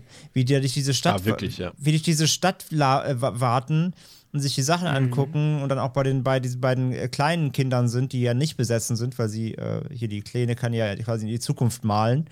Ähm, auch wenn sie da sind und da sind untersuchen, ey, das, das ist, du pennst da ein. Das ist teilweise so unfassbar dröge erzählt. Ähm, da fällt auch tatsächlich, also wenn der Film so ein bisschen Spannung aufgebaut hat, spätestens wenn dann Linda, Linda Hamilton und ähm, wie heißt er? ihr, ihr Äh, äh, Peter Horton? Bird. Nee. Partner, genau. Ähm, wenn die beiden dann ähm, da ihr, ihr, ja, ihre Investigation machen, nennen wir es, nennen wir es mal, nennen wir es mal Untersuchungen. Es ist eher, es ist eher, äh, sieht aus wie, aus wie Urlaub machen würden oder so. Einen sehr langweiligen Urlaub. Nee, aber wenn die halt da irgendwie Sachen untersuchen und halt so, oh, was ist hier nur passiert? Ey, das ist, da passiert nichts. Das ist es ja. Sie, sie, sie, sie sollen halt herausfinden, was passiert ist. Es soll halt irgendwie so eine, so eine unheimliche Thriller-Stimmung entstehen, ähm, die halt an die Stadt kommen und wundern sich, halt, wo halt alle sind. Es wirkt halt nicht. Da ist ja, da ist ja Phantoms spannender mit, mit, mit Ben Affleck, wenn die da in die Stadt Hey. kommen. Und wenn die da in die Stadt kommen, da ist Was halt hast du gegen niemand. Phantoms? Ja. Nee, ich mag Phantoms, das meine ich ja. Ja. Aber ist auch nicht der beste, ist auch nicht der beste Film overall. Aber wie sie da so eine leere Stadt darstellen, das ist creepy so. Und hier finde ich bei, bei Children of the Corn, das ist überhaupt nicht gruselig. Das, das, das baut überhaupt keine Stimmung auf. Es, halt ist auch, keine, es ist halt auch nur eine Straße gefühlt hier, ne? Das ist halt, ja, das ist halt, das ist halt ultra limitiert und es ist halt wirklich einfach nicht creepy oder nicht, nicht beängstigend so. Ähm, da geht dem Film halt echt einiges ab, leider. Ja, ja, ja, es ist, man hat hier so das Gefühl, dass es ein, einfach ein leeres Filmset ist, eine Straße und bei Phantoms hat man noch das Gefühl, das ist eine echte Stadt, die gerade leer ist, so ein bisschen. Und ich gebe dir vollkommen recht, also die beiden Hauptfiguren sind mit die größte Schwäche des Films, unter vielen Schwächen muss man dazu sagen, aber die sind halt A, beide vollkommen uncool. Damit kann man irgendwie noch leben, wenn sie wenigstens irgendwas zu erzählen hätten, aber sie sind halt auch in ihrer Chemistry halt komplett uninteressant, weil es gibt, ich meine, ich bin eigentlich immer froh, wenn irgendwie Hauptfiguren jetzt keinen Konflikt untereinander haben, aber irgendeinen Reizpunkt hätte ich mir jetzt schon gewünscht bei den beiden, weil sie einfach sonst super langweilig sind und da passiert auch kein Konflikt oder irgendwas, äh, nichts. Also es ist einfach zwei Kontur, gesichtslose Leute gehen durch eine genauso leere Stadt und genauso leer sind halt auch die beiden Figuren und das ist für mich so, ich kann nicht sagen, also ich kann, also sie sind ja nicht nervig oder so, aber ich kann irgendwie nicht mit denen mitfiebern, weil irgendwie da nichts passiert mit denen, Pascal. Hast du es anders erlebt? Nee, nee, nee, die sind tatsächlich ähm, erschreckend egal. Also das ist halt wirklich, wir haben hier zwei komplett blasse Figuren, die wir jetzt in dieses Setting schmeißen und das Setting muss das dann halt irgendwie reißen so. Und am Ende sollst du halt vielleicht ein bisschen mitfiebern, weil du dann, ja, wenn Linda Hamilton dann da halt äh, angedroht wird, dass sie dem, äh, dem Dämon zum Opfer gebracht wird, dass man dann halt da über irgendwie einen Spannungsmoment erzeugt, der halt auch nicht wirklich gut gelingt. So, das ist, am Ende sind es halt dann alles, was in Anführungszeichen irgendwie cool ist oder was dann auch wirklich interessant ist, ist halt dieses, ja, Konzept der Kinder und dann halt dort halt Isaac und Malachi, die halt, ja, da die Hauptrollen spielen. Da ist halt ein bisschen, da entsteht irgendwie ein bisschen Reibung, ein bisschen Spannung, das finde ich dann irgendwie interessant. Aber davon ab ist es dann halt auch wirklich erschreckend dröge und ja, auch diese Stadt, ich finde das halt von der Idee ist es schon irgendwie ganz, es ist immer so, es ist so TV-nett. Und Ja. was ist halt auch, äh, was mich halt, was ich halt gemerkt habe, ist einfach, und deswegen ist es halt auch so spannend, dass danach noch zehn Filme kommen, die das gleiche Thema anscheinend behandeln. ähm, das ist einfach, du hättest den, das ist eine Kurzgeschichte von 50 Seiten und wir kommen ja später noch auf die Unterschiede dazu. Aber es, so viele von Kings Kurzgeschichten wurden in Anthologien verfilmt und das wäre eine richtig starke Episode, 15 bis 20 Minuten in einem Anthologiefilm. Ähm, So, als, als eine Episode in einem Horror-Anthologiefilm hätte der wunderbar für mich funktioniert. Aber das so, ähm, und der ist ja jetzt trotzdem nicht lang für einen Full-Feature-Film, der ist halt 90 Minuten, aber das hält der leider nicht. Da kann der so, über die Zeit hält sich der Film nicht. Ich musste gerade kurz, ich habe gerade eine wahrscheinlich eine völlig falsche Eingebung, aber dieser. Nee, von wem war denn dieser In the Tall Grass? Was war das nochmal, dieser Das war der? Sohn von King. Das war der Ach ja. Das Und ist, das, genau, das, das- ist zum Beispiel äh, irgendwie, es ist ja sehr ähnlich Mhm. vom Setting her und das ist für mich, hat für mich, also der Film ist auch nicht gut, aber das hat für mich besser funktioniert, zumindest atmosphärisch. Ich glaube, wurde nicht sogar der, der nicht auch, war das, das auch, eine- also das ist auch eine Kurzgeschichte vom Sohn und hatte die nicht auch in einem Männermagazin veröffentlicht? Muss ich jetzt mal recherchieren. Ich glaube schon, das war, glaub, glaube ja. ich, schon irgendwie das, irgendwie, irgendwie war da was, ja. Aber daran habe ich mich dann auch so ein bisschen erinnert. Aber ja, es ist, ich fand das, was du eben gesagt hast, auch komplett richtig. Äh, Das Spannendste, was jetzt so an, an Zwischenmenschlichen passiert, ist eigentlich der Konflikt zwischen Isaac und Malachi, ne? Also das ist eigentlich ein ganz guter Plotpoint, der dann schon fast wieder, Ja. da hätte man sich fast gewünscht, dann macht doch halt mehr mit denen wenigstens so irgendwie. Aber das äh, hat der Film nicht mitbekommen, dass das das viel interessantere ist. Also deswegen wird es auch so ein bisschen verschenkt.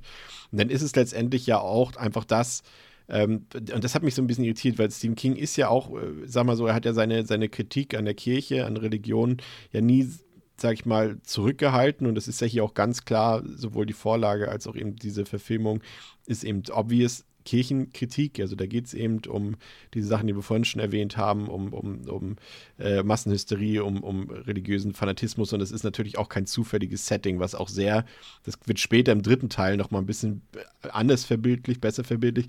Da geht es natürlich auch um, um, um Amish zum Beispiel so ein bisschen. Es geht aber auch um, vor allem um Mormonen, die dort auch äh, sehr stark kritisiert werden, ähm, vor allem auch eben in der Vorlage. Und das ist eben das, was dann noch am ehesten hängen bleibt. Ähm, und deswegen fand ich es so interessant, dass man sich, dass King sich eben dafür entschieden hat, dass es den, der hinter den reingeht, dass es ihn gibt. Ne? Also das ist halt ja schon mhm. ähm, sag ich mal, ungewohnt, würde ich sagen. Also klar, also man hätte das ja, die, also die Geschichte würde ja, was jetzt seine, was jetzt die reine Religionskritik angeht, ja sogar fast noch besser funktio funktionieren könnte, wenn es die nicht gibt. Ne? Wenn es eben wirklich dieses, was André gesagt hat, diese, diese Manipulation, diese äh, Massenmanipulation dort von den Leuten, ähm, wäre dann fast sogar noch besser zur Geltung gekommen. Ne? Oder hätte einen, einen krasseren Downer, aber wie gesagt, das Ende hat ja eh, das ist ja alles eh ohnehin sehr happy-endisch gestaltet, wie du uns ja gleich äh, vermutlich auch noch erklären wirst. Also das hätte ich mir irgendwie auch ein bisschen anders gewünscht. Und es ist natürlich auch, und ich weiß, wir machen das ja hier eher selten, weil wir lieben ja Horrorfilme. Und wenn du jetzt jeden Horrorfilm äh, mit einer, äh, sag ich mal, so Cinema-Sins-mäßig auf Logik kontrollieren würdest, ja, gut, da brauchen wir keine Horrorfilme mehr gucken. Das ist halt nicht das Genre, was irgendwie darauf äh, fußt. Aber hier ist es schon ein bisschen seltsam. Ich meine, man darf ja nicht vergessen, diese erste Szene in dem Diner, und, und, und die Ankunft äh, unserer beiden Hauptfiguren, da liegen halt drei Jahre zwischen, ne? Also wie ja. kann das denn niemand mitbekommen, dass die Kinder dort die Erwachsenen umgebracht haben? Die Erwachsenen müssen doch auch Rechnungen bezahlen äh, und solche Sachen, die haben Versicherungen und sowas alles. Das ist halt totaler Humbug und das ist halt Jetzt schon. Das wirst du aber auch kleinlich, also. Nein. so, also so viel Realismus muss im Horror jetzt wirklich nicht sein. Also da musste halt ja auch mal jemand durchfahren durch den Ort so und feststellen, ja. ist ja nie einer auf der Straße. Vor allem lebt da ja seit drei Jahren, den haben wir noch nicht erwähnt, noch ein, äh, so quasi ein Kfz-Mechaniker, den Du meinst sie der warnende alte Mann, der, ihr werdet ja. sterben alle. genau, der lebt da ja halt seit drei Jahren und es wird ja erklärt, dass der am Leben gelassen wird, weil der die mit Benzin beliefert, die Kids. Was halt auch mega klug ist. Und das Geile ist halt so die Frage: erstmal, er sagt denen, die nächste Stadt ist irgendwie halt 18 Kilometer entfernt. Ja. Und auch schon mal ein Spoiler, weil es halt einfach gerade so gut passt. Es wird im Buch besser, also in der Kurzgeschichte wird erklärt, dass die nächste Stadt über 100 Kilometer entfernt ist. Und da hast du so ein bisschen eine Glaubwürdigkeit, dass, dass vielleicht wirklich niemand diese Stadt auf dem Schirm hat. Aber hier ist es halt so, okay, da ist ja safe mal jemand durchgefahren. Plus, ja, warum halt ist der alte Mann denn nicht. Landstraße. Ja, und, und was hat denn den alten Mann davon abgehalten, halt einfach die 19 Kilometer in die Stadt zu fahren und zu sagen, so, hey, die Kinder haben hier alle umgebracht. Könnt ihr mal irgendwie das FBI holen oder so? Das ist schon, ja, also das, das ist, äh, mit Logiklöchern gespickt, wäre untertrieben. Ja, und vor allem, was mich noch, da bin ich äh, interessiert daran, was André dazu sagt. Ich persönlich finde ja auch in dem Film irgendwie den Mangel an Erklärung ziemlich schwach. Also, was ist denn jetzt nun da eigentlich los? Also mit diesem Dämon und was, was, also was genau findet dort statt und was ist das Ziel des Dämon und sowas alles? Das wird ja, da wird ja nichts zugesagt und irgendwie was ist jetzt die Ursache und sowas. Also ich fand das irgendwie, also, also normalerweise mag ich ja immer Mystery und aber hier ist mir das schon fast äh, zu schluderhaft irgendwie gewesen, dass mir hier einfach zu wenig an die Hand gegeben wird. Auch so gerade am Ende, denn dann sitzt du da und da hast irgendwie mehr Fragen als äh, vorm Film. Ja, so richtig auflösen tust es ja nicht. Also es wird halt klar, dass sie halt, dass es Opferungen sind für dieses Etwas. Ähm, und ja, dabei wird es aber auch belassen, ne? Also das, das ja. es braucht keine, es braucht halt keine kein Motiv. So, es ist also, halt was ist das Ziel eines Dämons, dass er jetzt ein, dieses eine Nest dort von Erwachsenen befreit? Das ist ja auch nicht so, als würde jetzt klar sagen, dass er jetzt von Dorf zu Dorf hoppt und, und alle Erwachsenen irgendwo auf der Welt töten will. Also das ist ja alles so im Unklaren, ne? Nö, will einfach Opfergaben halt, will Blut, um sich zu ja, nähren, so, ja. nee, nee, es, hat kein, es gibt keinen großen Reveal. Also es gibt jetzt keinen kein Einkling nach dem Motto, ähm, so damit ist ihm jetzt irgendwie die, die sind die Tore geöffnet, um die ganze Welt zu unterjochen oder sonst irgendwas. Nö, es ist einfach so. Es ist halt eine ganz kleinteilige Geschichte, aber so ist das halt, das kommt ja von King. Also, das ist ja immer in seinen kleinen Nestern, die sind ja immer abgeschlossen für sich irgendwie gefühlt. Ähm, von daher, das passt, das passt ja schon wieder, aber nee, für den Film gibt es keinen großen Reveal. Nee, nee. Das ist einfach alles so der ist halt da, der will sich ernähren von irgendwas. Und bei dem, übrigens bei dem, ähm, weil du gerade nochmal eben Religion ja erwähnt hast, das ist ja auch bei dem, ähm, aber das muss man halt nachlesen, weil das, das verrät ja im Film halt keiner. Das hatte ich auch nur dann bei Recherchen halt nochmal nachgelesen, dass zum Beispiel dieser Kult um den, der, der hinter den Reihen ähm, dass der halt zum Beispiel Paganismus und aber auch das Neue Testament vermischt. Also da vermischt King wohl auch ähm, tatsächlich dann irgendwie halt wirklich verschiedene Religionen, was ja auch wieder eigentlich überhaupt nicht zusammengehört und so. Ne? Also dass diese Motive dahinter sind eigentlich auch super spannend, aber das kommt halt im Film alles auch überhaupt nicht raus. Außer dass ja auch einmal, ich glaube, da wird einmal diese werden ja Seiten gefunden aus dem Neuen Testament, glaube ich, im Film, Mhm. oder? Ja, genau. Ähm, aber sonst hat das ja auch, keine, auch keinen größeren Mehrwert für den Film, außer dass es vielleicht mal kurz erwähnt wird. Da hätte man auch noch halt deutlich mehr mitmachen können mit den ganzen Religionsmotiven und was das überhaupt für ein Kult ist und welche Einflüsse der hat und so weiter. Das macht der Film ja überhaupt nicht. Ja, und, und, und zum einen, das ist halt so das, was in der Geschichte und, und äh, die, die historische Geschichte halt auch von Nebraska, wie Pascal vorhin schon gesagt hat, dieser Korngürtel dort und dieses, dass das ja auch einer der ersten Teile Amerikas war, wo dann diese Expansion von der Ostküste Richtung Westen dort vonstatten gegangen ist, da irgendwie Mitte des 19. Jahrhunderts und so weiter. Also man hätte da irgendwie viel mehr daraus machen können, aber der Film ist daran irgendwie einfach auch gar nicht interessiert und selbst, selbst wenn er es eben nicht tut, es ist halt, weiß ich nicht, man könnte auch so viel machen. Guck mal, auch gerade, ich finde ja nicht mal, dass dieser, dieser, dieser, diese Religionsthematik auch so krass gut zur Geltung kommt, irgendwie, weil dafür fehlen vielleicht sogar wirklich die Erwachsenen. Das fand ich zum Beispiel irgendwie im zweiten Teil, auf dem wir gleich zu sprechen kommen, ein bisschen besser sogar noch, dass dort die Erwachsenen da auch so eine Art Verschwörung mit am Laufen haben und so weiter und dieses Gottesfürchtige, ähm, das Mhm. kommt ja im ersten Teil auch gar nicht zur Geltung, weil man, ich finde schon, dass ähm, der Film uns eigentlich oder die Geschichte uns eigentlich auch ein bisschen sagen will, dass die Erwachsenen mit ihrer, mit ihrer Gottesfürchtigkeit, und es ist, man darf ja nicht vergessen, dieser, gerade das wird ja immer häufig auch so dargestellt und auch ein bisschen klischeehaft dargestellt, aber es ist ja wirklich so, dass gerade der mittlere Westen und auch die Südstaaten der USA ja wirklich absolut nicht vergleichbar sind jetzt mit irgendwie New York, mit Miami, mit äh, Seattle, mit San Francisco, Los Angeles, diese Metropolen. Das kann man nicht vergleichen, ne? Das ist ja auch, aber das betrifft ja auch teilweise auf einer kleinen Dimension jetzt zum Beispiel Deutschland. Du kannst auch nicht irgendwie Berlin mit Klein-Kleckersdorf vergleichen. Das sind ganz andere Arten von Menschen, die eine andere Erziehung auch bekommen, ähm, die eine andere, andere kulturelle Dinge mitbekommen und so weiter. Und ähm, das wird einfach viel zu wenig hier herauskristallisiert, weil eigentlich sind die Eltern dafür verantwortlich, dass eben diese, diese, dieser Fanatismus so sprießen kann dort in diesem Ort. Und ähm, ja, weiß ich nicht. Das ist so verschenkt alles in dem Film. Und ja, weiß nicht. Heutzutage können wir sogar fast auf Corona ein bisschen zumindest in den Film. naja, das Fass mache ich jetzt nicht noch mal zusätzlich auf, aber ja, also einfach viel verschenkt, muss man ganz einfach sagen. Und ich bin ja, was mich am meisten schockiert, ist immer noch, das habe ich auch gestern noch wieder in, in, in zahlreichen Essays gelesen und auch Kritiken, dass manche sagen, und ja, mittlerweile ist Kinder des Zorns ja ein echter Horrorklassiker. Nein! Das ist kein Horrorklassiker. Definitiv nicht. Das ist weder ein Kultfilm noch ein Horrorklassiker, das ist ein Scheißfilm. So hat es gesagt. Aber das ist, also wir, wir reden ja nun oft, also es gibt ja viele Horrorklassiker, aber ich habe noch nie, wenn, wenn das ein Horrorklassiker sein soll, habe ich noch nie einen gesehen, der so schlecht ist wie dieser hier. Also, ja, und das Er stellt sich halt, auch genau also das, er gehört ja halt zu den Filmen, die neben halt auch die Omen oder sowas eben immer zu diesen, er wird als Ja. Klassiker mal aufgeführt, genau. So einer der, der, der Großen irgendwie aus der Zeit irgendwie. Und ey, nein. Also Nee, nicht als, nicht als Hinsicht, weder audiovisuell nicht, noch- als, noch erzählerisch. Nicht als Film. Also irgendwie dieser Name ist halt so krass prägnant, ne? Deswegen hat das irgendwie viel auf Ja. dem Schirm. Aber wenn man jetzt wirklich mal ganz retrospektiv, wirklich mal nochmal, eben wie wir jetzt wirklich mal auseinander nimmt, ähm, es ist halt, also, ich, das, also du hast es jetzt gerade schon so krass gejinxt. Also als Scheißfilm würde ich ihn nicht bezeichnen. Ähm, aber er ist halt extrem unterwältigend. Also wenn du ihn auch noch mal unter dem Aspekt, er gehört so, zu, äh, also laut diversen, ne, das sind die Horrorfilme, die man gesehen haben muss, Listen, da ist der, Ja. ist der erste zumindest eigentlich meistens mit drauf.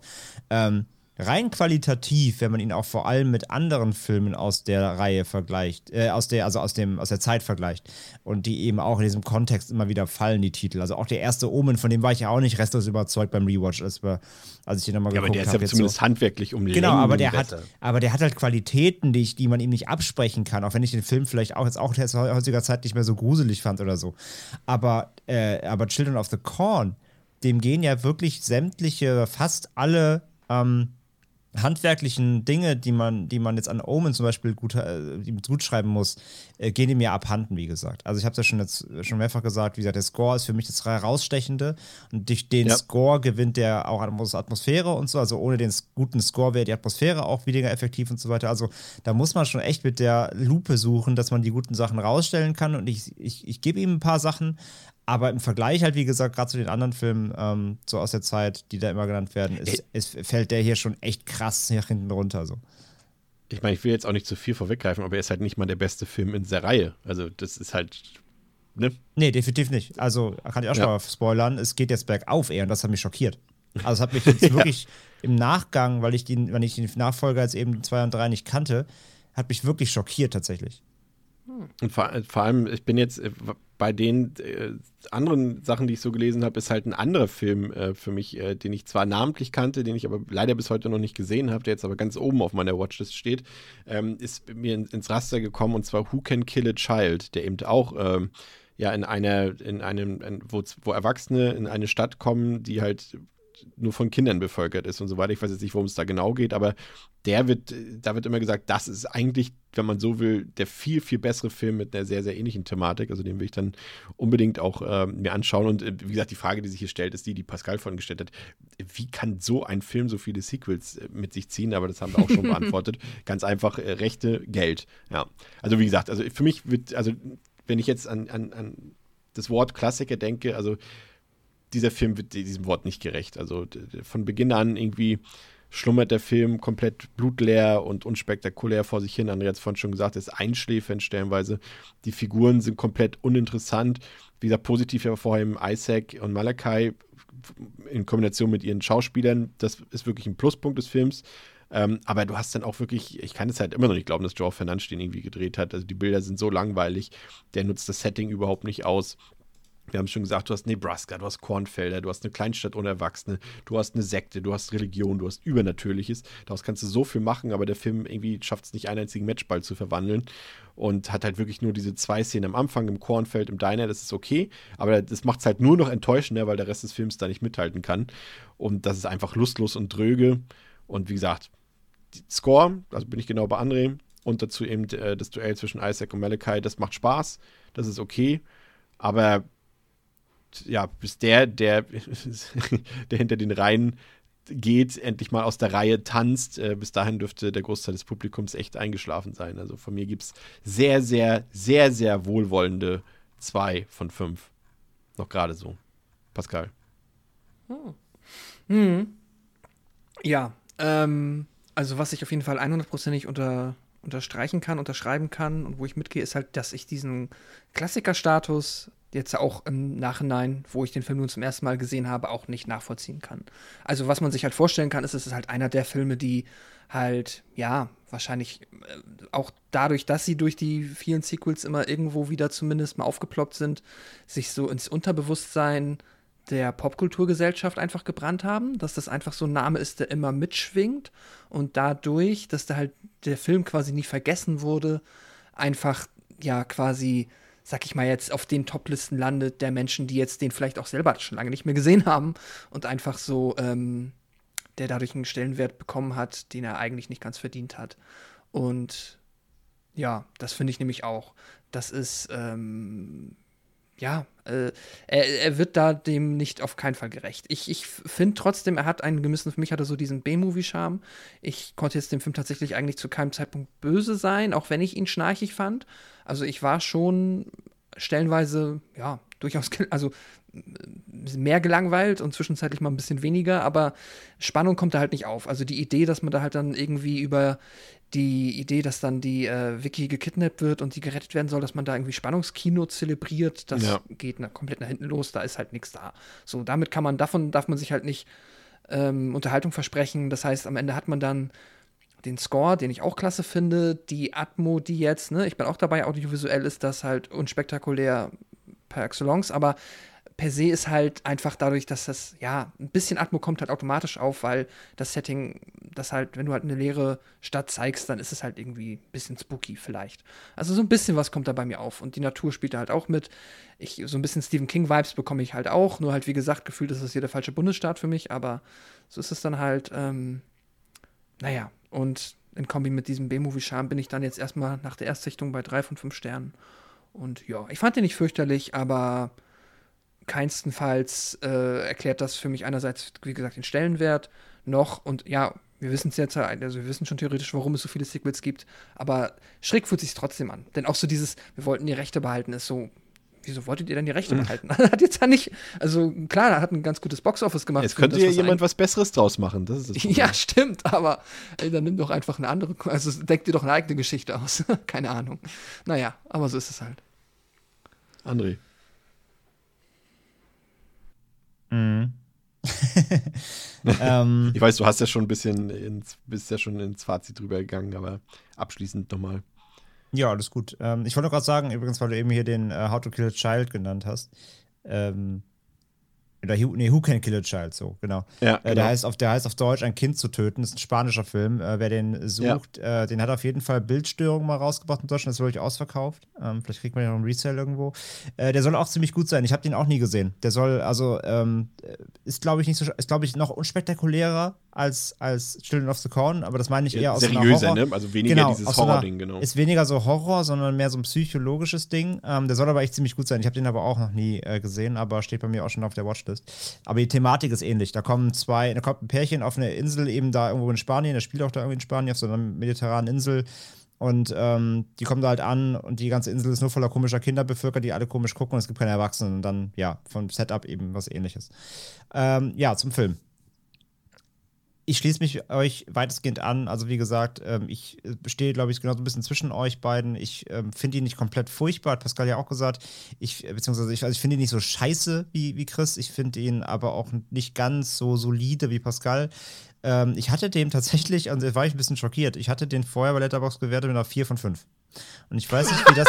und ich, ich weiß nicht, wie das passiert ist. Ich glaube, ich habe den aus dem Kopf gewotet, äh, geratet. Ich glaube, ich habe den, Maus, als ich, Maus gerutscht. Ja, genau, Maus gerutscht. Nee, ich glaube, ich habe den damals, ich habe den gar nicht mehr gesehen, seitdem ich Letterbox nutze. Ich habe den, glaube ich, einfach in dem Zuge, wenn ich, als ich angefangen habe, einfach Sachen zu loggen, die ich, oder einfach als ge- gewatcht zu markieren, die ich wusste, dass ich sie kenne, ähm, habe ich ein paar Sachen einfach mitbewertet aus dem Kopf. Und irgendwie habe ich den scheinbar wirklich deutlich besser in Erinnerung gehabt, als er äh, mir jetzt beim Rewatch ähm, äh, wieder in den Sinn zurückkam.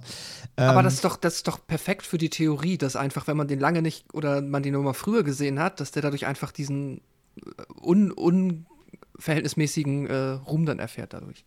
ja, ja, du auf jeden Fall. jetzt auch seitdem Auf wahrscheinlich tausend bessere Filme und damals kanntest du vielleicht noch nicht tausend bessere Filme. Ja, ja, safe. Ich habe den auch wirklich lange nicht mehr gesehen. Bestimmt schon seit den 2000ern nicht mehr. Also, ne, den, den zwei Nullern Jahren.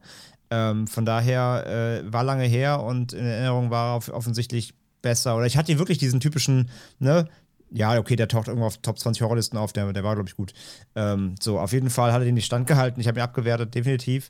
Äh, wie gesagt, nach, nach solidem Auftakt und ähm, einem ganz, ganz steilen Einstieg jetzt echt schnell bergab. Ähm, ich finde den Film halt über weite Strecken wirklich echt krass langweilig, muss man einfach so sagen. Ich finde immer langweilig ist so, ein, ist so ein Ding, das bei Filmen immer nicht so richtig als Wertung zieht, aber der Film ist wirklich langweilig, weil da passiert halt über weite Strecken einfach nichts, was den Film irgendwie spannend macht. Die äh, Hauptcharaktere schl schlurfen sich durch den Film.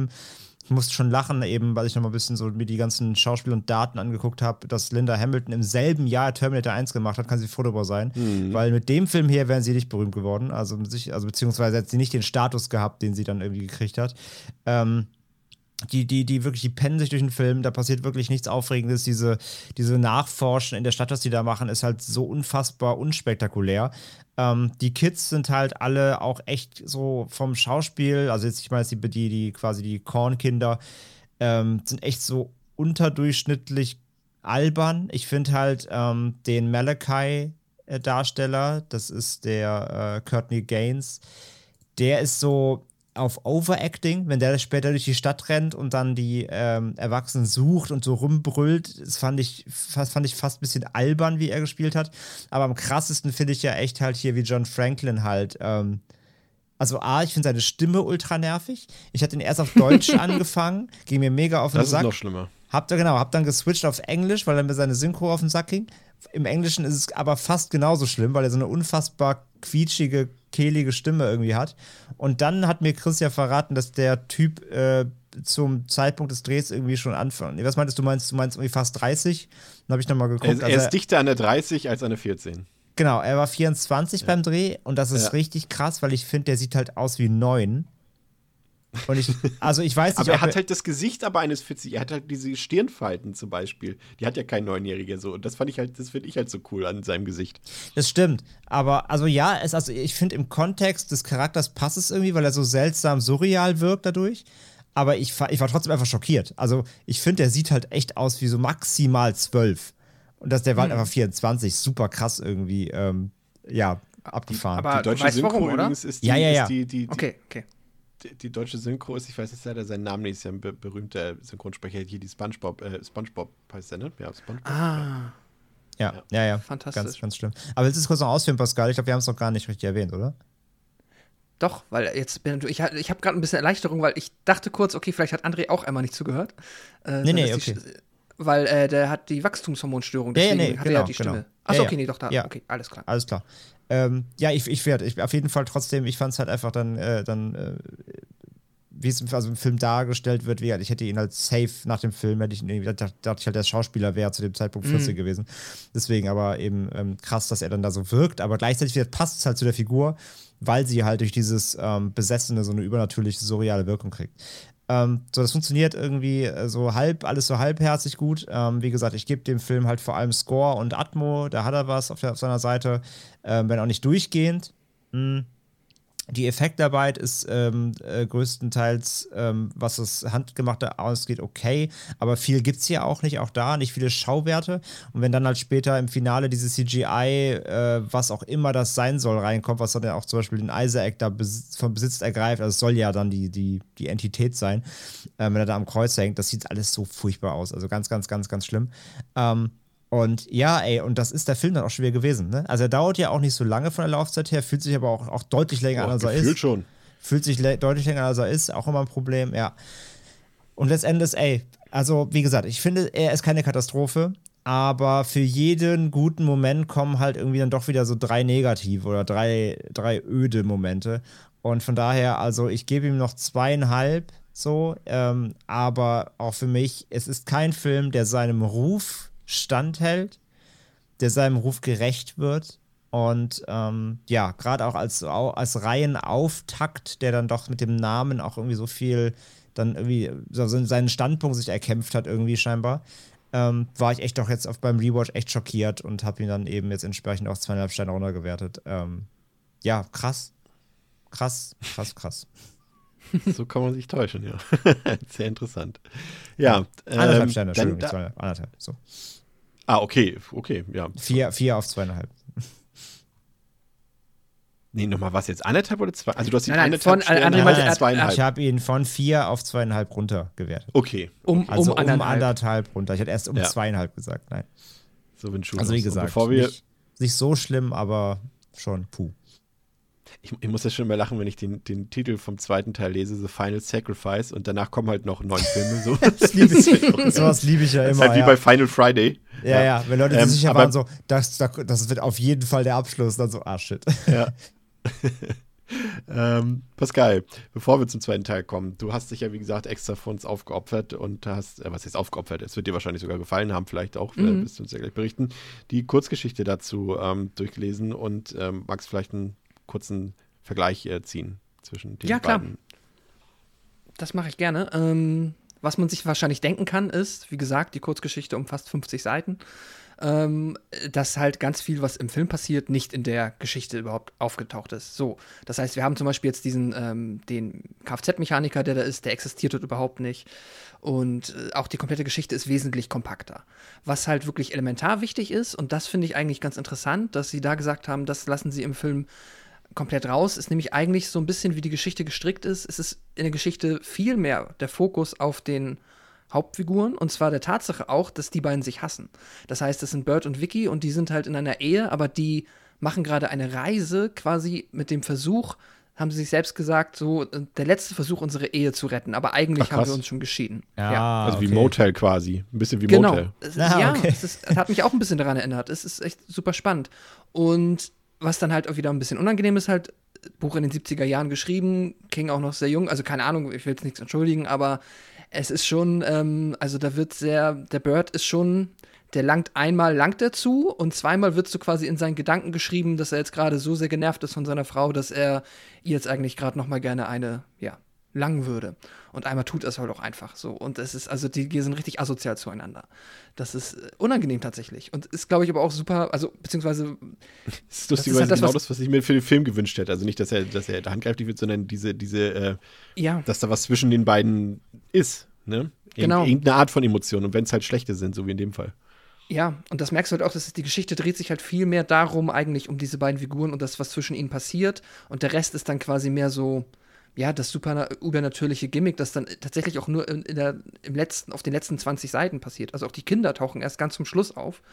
Und du hast halt, ein Großteil spielt halt um diesen Autounfall, der am Anfang passiert. Das ist relativ identisch.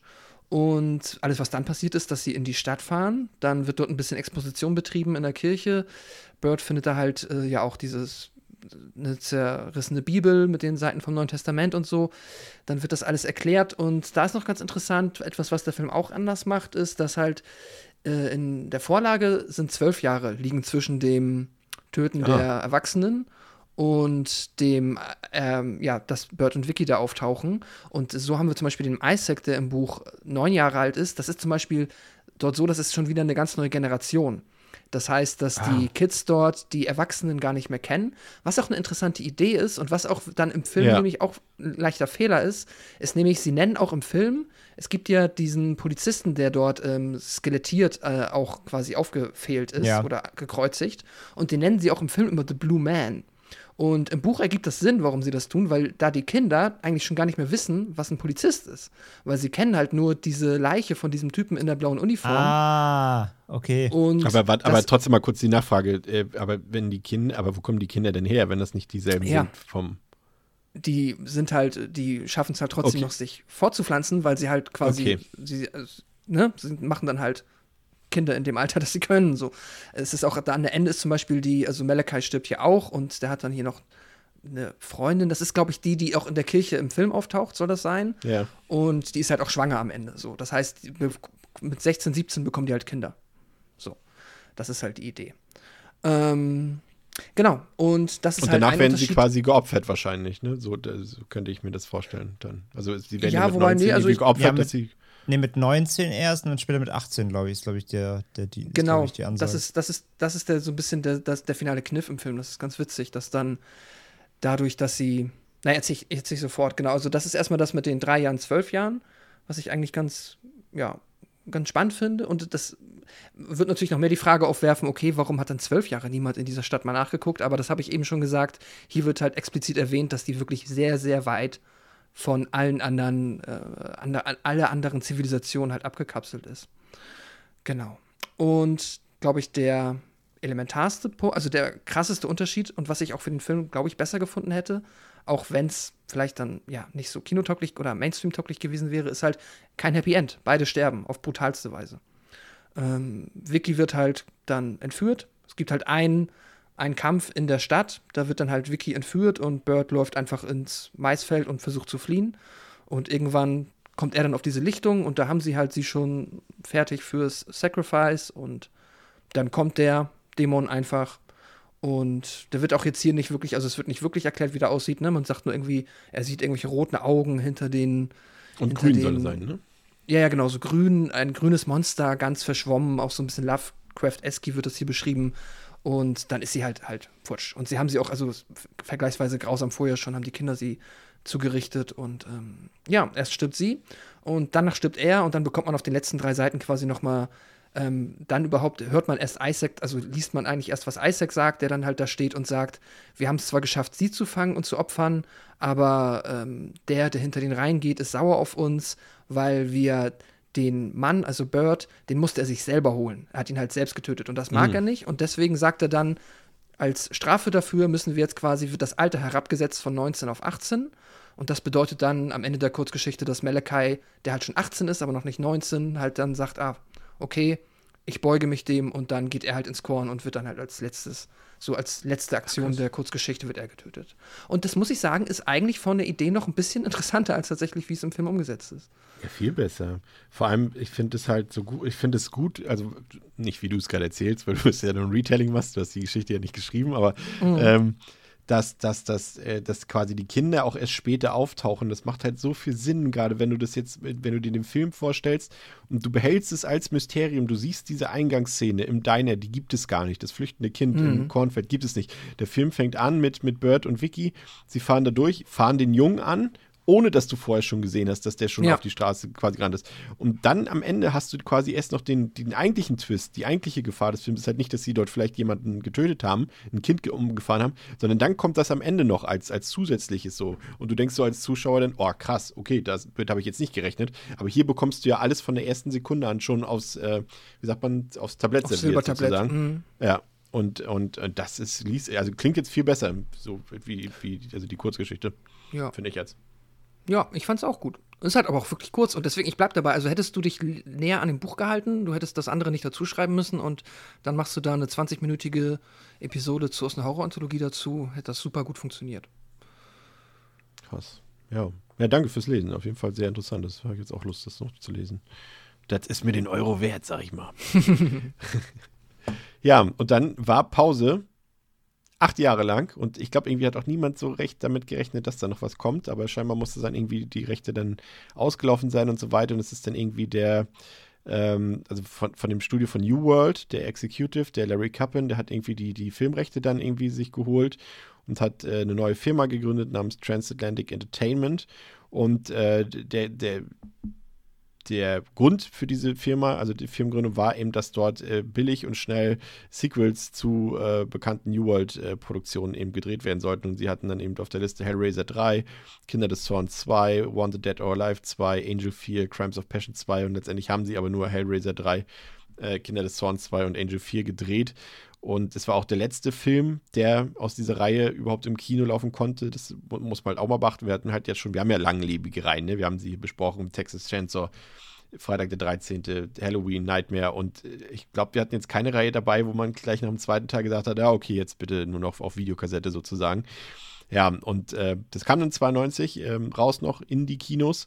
Ähm, hört auf den Titel Children of the Corn 2, The Final Sacrifice. Ähm, hat auf Letterboxd eine Durchschnittswertung von 2,3 von 5, auf der IMDb 4,3 von 10. Ist heute auch ab 16 freigegeben und wie ich vorhin erwähnt habe, wurde also war bis 2017 auf dem Index, läuft 92 Minuten, äh, hat 900.000 Dollar gekostet, hat damit noch 7 Millionen Dollar eingespielt.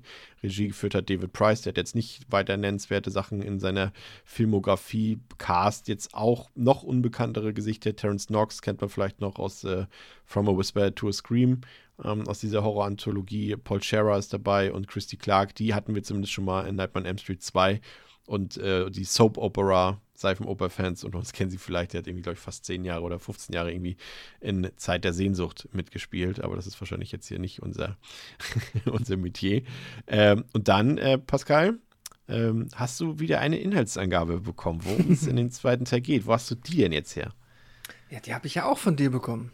Ach, das ist ja, das ist ja. Mensch, jetzt bin ich mal gespannt. Mhm. In Kinder des Zorns 2 geht es um den 17-jährigen Danny, der ein Scheidungskind ist. Seit der Trennung der Eltern lebt er bei seiner Mutter. Nun ist er jedoch gerade mit seinem Vater John und dessen Auto unterwegs. Die Hoffnung liegt nahe, dass der Ausflug die beiden wieder näher zusammenbringt. Bei ihrer Fahrt kommen sie auch ins bald berühmt-berüchtigte Gatlin, der Ort, in dem vor einigen Jahren die Kinder alle Erwachsenen ermordet haben. Die Leichen wurden mittlerweile gefunden von Leuten aus dem Nachbarort Hemmingford, die gleichzeitig auch so hilfsbereit und naiv sind, dass sie die verbliebenen Kinder aus Gatlin bei sich aufnehmen. Dannys Vater ist Journalist und wittert hier natürlich die große Story. Er ahnt nicht, dass in nur wenig Entfernung zwei seiner Konkurrenten von einer anderen Zeitung gerade in ein mysteriöses Unwetter fahren und von diesem förmlich aufgefressen werden. Zufälligerweise in einem großen Maisfeld. Oder doch kein Zufall? John recherchiert nun in Gatlin und Hemmingford und erhält dabei rätselhafte Informationen. Eines der Waisenkinder Gatlins erzählt von dem bekannten Maisfeld und deutet an, dass die Eltern für einen höheren Zweck ums Leben gekommen sind. Damit kann John jedoch nichts anfangen. Auch nicht mit dem amerikanischen Ureinwohner, der irgendwas von Gleichgewicht labert. John hat absolut keinen Plan. Aber, Aber so ist es im Film halt auch. Ja, das stimmt. Ich finde es gut, wie du dich am meisten über deinen eigenen Text amüsierst. Ja, das fand ich auch gerade sehr gut, ja, ja, ja. Vielleicht solltest du dich bewerben, wie bei äh, Shock Entertainment. Kannst du irgendwelche niederländischen Backcover schreiben. Aber das soll sich bald ändern.